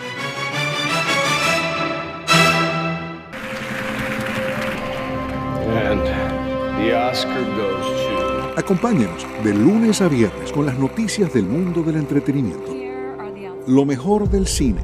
So, Scrolls are the bad guys. Los estrenos de Hollywood. I've never seen anything like this. Who am I? She's the last of her kind. So I'm 300 years old. A leader, you are. You have the most advanced weapon ever. Lo mejor en música. Las noticias del espectáculo. Lady Gaga declaró al diario The New York Times que se, el actor Alex Bowen dijo el miércoles que se inscribirá en un curso para, de lunes a viernes. El mundo del entretenimiento llega a ustedes desde los estudios de La Voz de América en Washington. Desde La Voz de América en Washington les informa Tony Cano. En un reciente encuentro a puerta cerrada con líderes del Centro Antiterrorismo de la CIA, el segundo al mando de la agencia dejó en claro que, si bien la lucha contra Al Qaeda y otros grupos terroristas es prioridad, el enfoque se orientará cada vez más hacia China. Un año después de poner fin a la guerra en Afganistán, el presidente Joe Biden y sus máximos asesores de seguridad nacional hablan menos de la lucha contra el terrorismo y más sobre amenazas políticas, militares y económicas planteadas por China y Rusia, destaca API. El gobierno de Estados Unidos sancionó este lunes a Tornado Cash, una plataforma de transacciones para monedas virtuales que supuestamente ayudó a lavar más de 7 mil millones de dólares en criptomonedas desde su creación en 2019. La Oficina de Control de Activos Extranjeros del Departamento del Tesoro afirmó que los sistemas de Tornado Cash se usaron para lavar más de 96 millones de dólares robados de la plataforma blockchain Harmony en junio y en agosto a la firma de criptomonedas Nomad.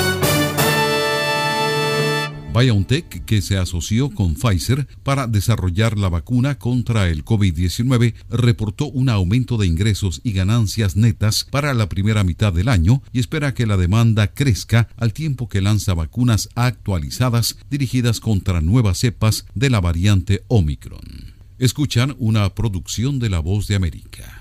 El gigante de la aviación Boeing podrá reanudar las entregas de sus aviones 787 Dreamliner en los próximos días, después de que la compañía realizara cambios en su proceso de fabricación, anunciaron este lunes los reguladores de seguridad aérea de Estados Unidos.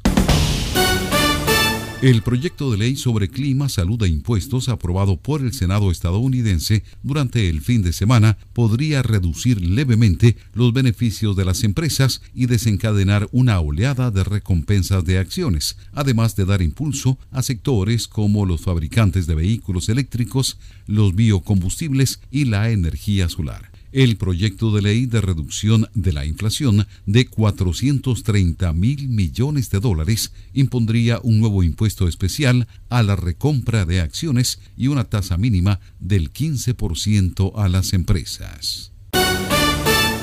Bullet Train, la película de acción estelarizada por Brad Pitt, dominó la taquilla en Norteamérica este fin de semana al recaudar más de 30 millones de dólares en su debut la película añadió otros 32,4 millones al nivel internacional. Desde la Voz de América en Washington les informó Tony Cano.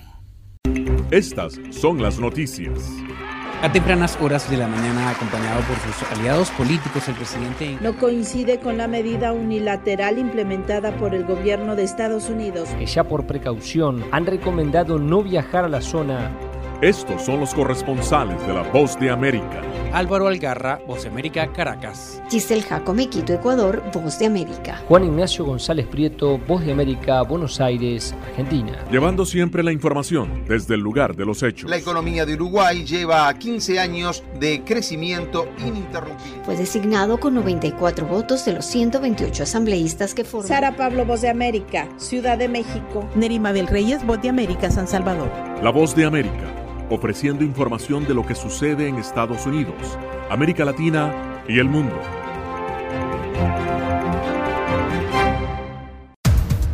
Los acontecimientos de Estados Unidos, América Latina y el mundo en 30 minutos. Con corresponsales en varios puntos del país. El Mundo al Día se emite desde nuestros estudios en Washington a través de nuestras afiliadas en la región latinoamericana con la información balanceada de lo que sucede en Estados Unidos y el mundo. Los espero de lunes a viernes a través de La Voz de América.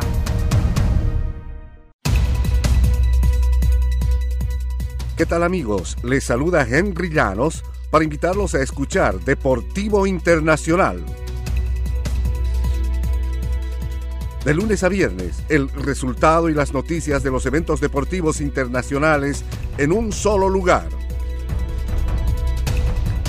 Deportivo Internacional, una producción de La Voz de América.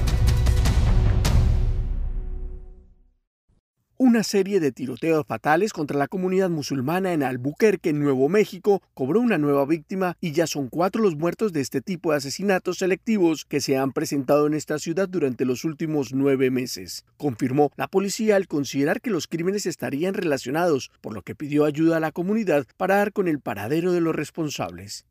El alcalde de Albuquerque, Tim Keller, aseguró que su gobierno trabaja para esclarecer los hechos y para aumentar la presencia policial en las mezquitas durante los momentos de oración, mientras que las autoridades locales designaron como vehículo de interés a un automóvil de color gris que estaría relacionado con el más reciente asesinato registrado el viernes e instaron a la población a brindar información que conduzca a su localización. Las tres últimas víctimas pertenecían a la misma mezquita, según Tahir Gauba, portavoz del Centro Islámico de Nuevo México, quien además aseguró que el más reciente asesinato ocurrió poco después de que la víctima asistiera a los servicios funerarios de otros dos musulmanes. Una situación que nuevamente abre la polémica sobre los crímenes de odio en Estados Unidos. Por su parte, Ahmad Assed, presidente del Centro Islámico en Nuevo México, se refirió en conferencia de prensa a las más recientes muertes de personas pertenecientes a su comunidad.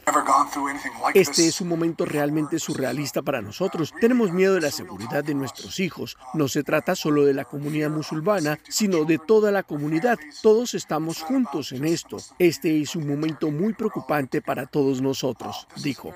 El presidente Joe Biden hizo referencia a los hechos en su cuenta de Twitter, expresando su solidaridad con la comunidad musulmana y dijo textualmente, estos odiosos ataques no tienen cabida en Estados Unidos, mientras que la gobernadora de Nuevo México, Michelle Lujan Grisman, puso a disposición todos los recursos necesarios para esclarecer las cuatro muertes a las que ella denominó asesinatos selectivos de residentes musulmanes. Actualmente, la población islámica en Albuquerque ronda las 5.000 personas según datos de las autoridades locales.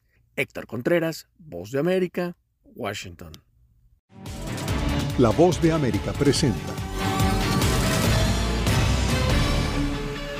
Cada semana, La Voz de América te invita a ser parte de Venezuela 360. Para empoderar las voces que quieren reunir a tu país. Para escribir con ritmos contagiosos. Un nuevo capítulo en tu historia. Con un mismo lenguaje. El de la esperanza. El del futuro. El de la vida. Únete a un equipo de origen hispanoamericano que trabaja para conectarnos con el ADN venezolano. Conéctate con los tuyos. Conéctate con nosotros. Conéctate en WhatsApp digitando más 1-202-549-8691. Y Conviértete en protagonista de una historia que tú mismo ayudarás a construir. Conéctate cuantas veces quieras con Venezuela 360 en buenoticias.com.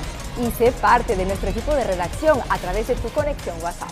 Recuerda, más 1-202-549-8691.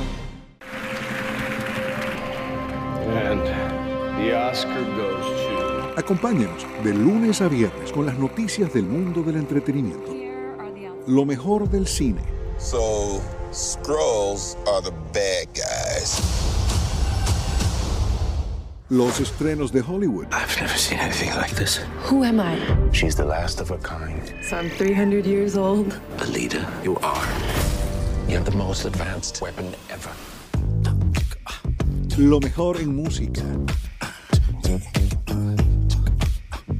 Las noticias del espectáculo. Lady Gaga declaró al diario The New York Times que el actor Alex Bowen dijo el miércoles que se inscribirá en un curso para... de lunes a viernes. El mundo del entretenimiento llega a ustedes desde los estudios de La Voz de América en Washington.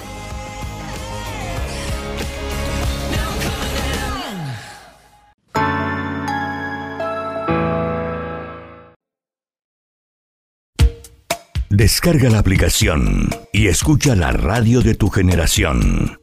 Universal Estéreo.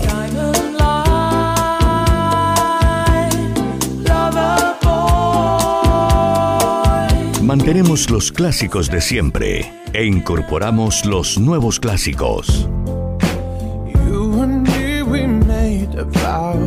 Universal Estéreo, la radio que te vio crecer.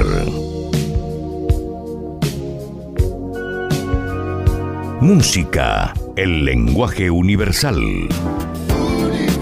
Disponible en Google Play Store.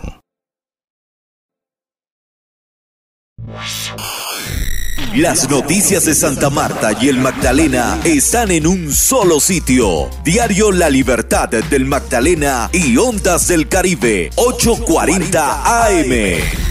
Visítenos en www.lalibertaddelmagdalena.com, el portal de la integración costeña con la fuerza de la verdad. Descarga gratis la aplicación Red Radial. Ya está disponible para Android y encuentras siempre una radio para tu gusto. Solo Universal logra reunir lo mejor de tres décadas. Maybe I didn't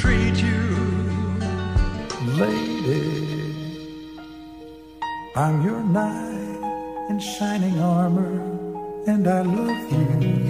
There's a little black spot on the sun today. Y todavía hay más para escuchar. Música, el lenguaje universal. www.universalestereo.com No permita que su marca se quede sola en el punto de venta. En Punto Marketing conocemos cómo interactuar con el consumidor final, diseñamos estrategias, hacemos impulso y tomas promocionales en grandes superficies, mayoristas y conocemos muy bien al canal tradicional. Haga contacto con nosotros vía WhatsApp al 315-545-3545. Punto Marketing 30 años de experiencia con las mejores marcas del país. Llegó la Tienda Express, el más espectacular programa de fidelidad para tenderos y consumidor final. La Tienda Express, módulo de mercadeo y radio promocional que se comunica con los tenderos a través de la radio. La Tienda Express, una realización de punto marketing. Mayores informes en el 315-545-3545 www.redradial.co. Descarga gratis la aplicación Red Radial. Ya está disponible para Android y encuentras siempre una radio para tu gusto.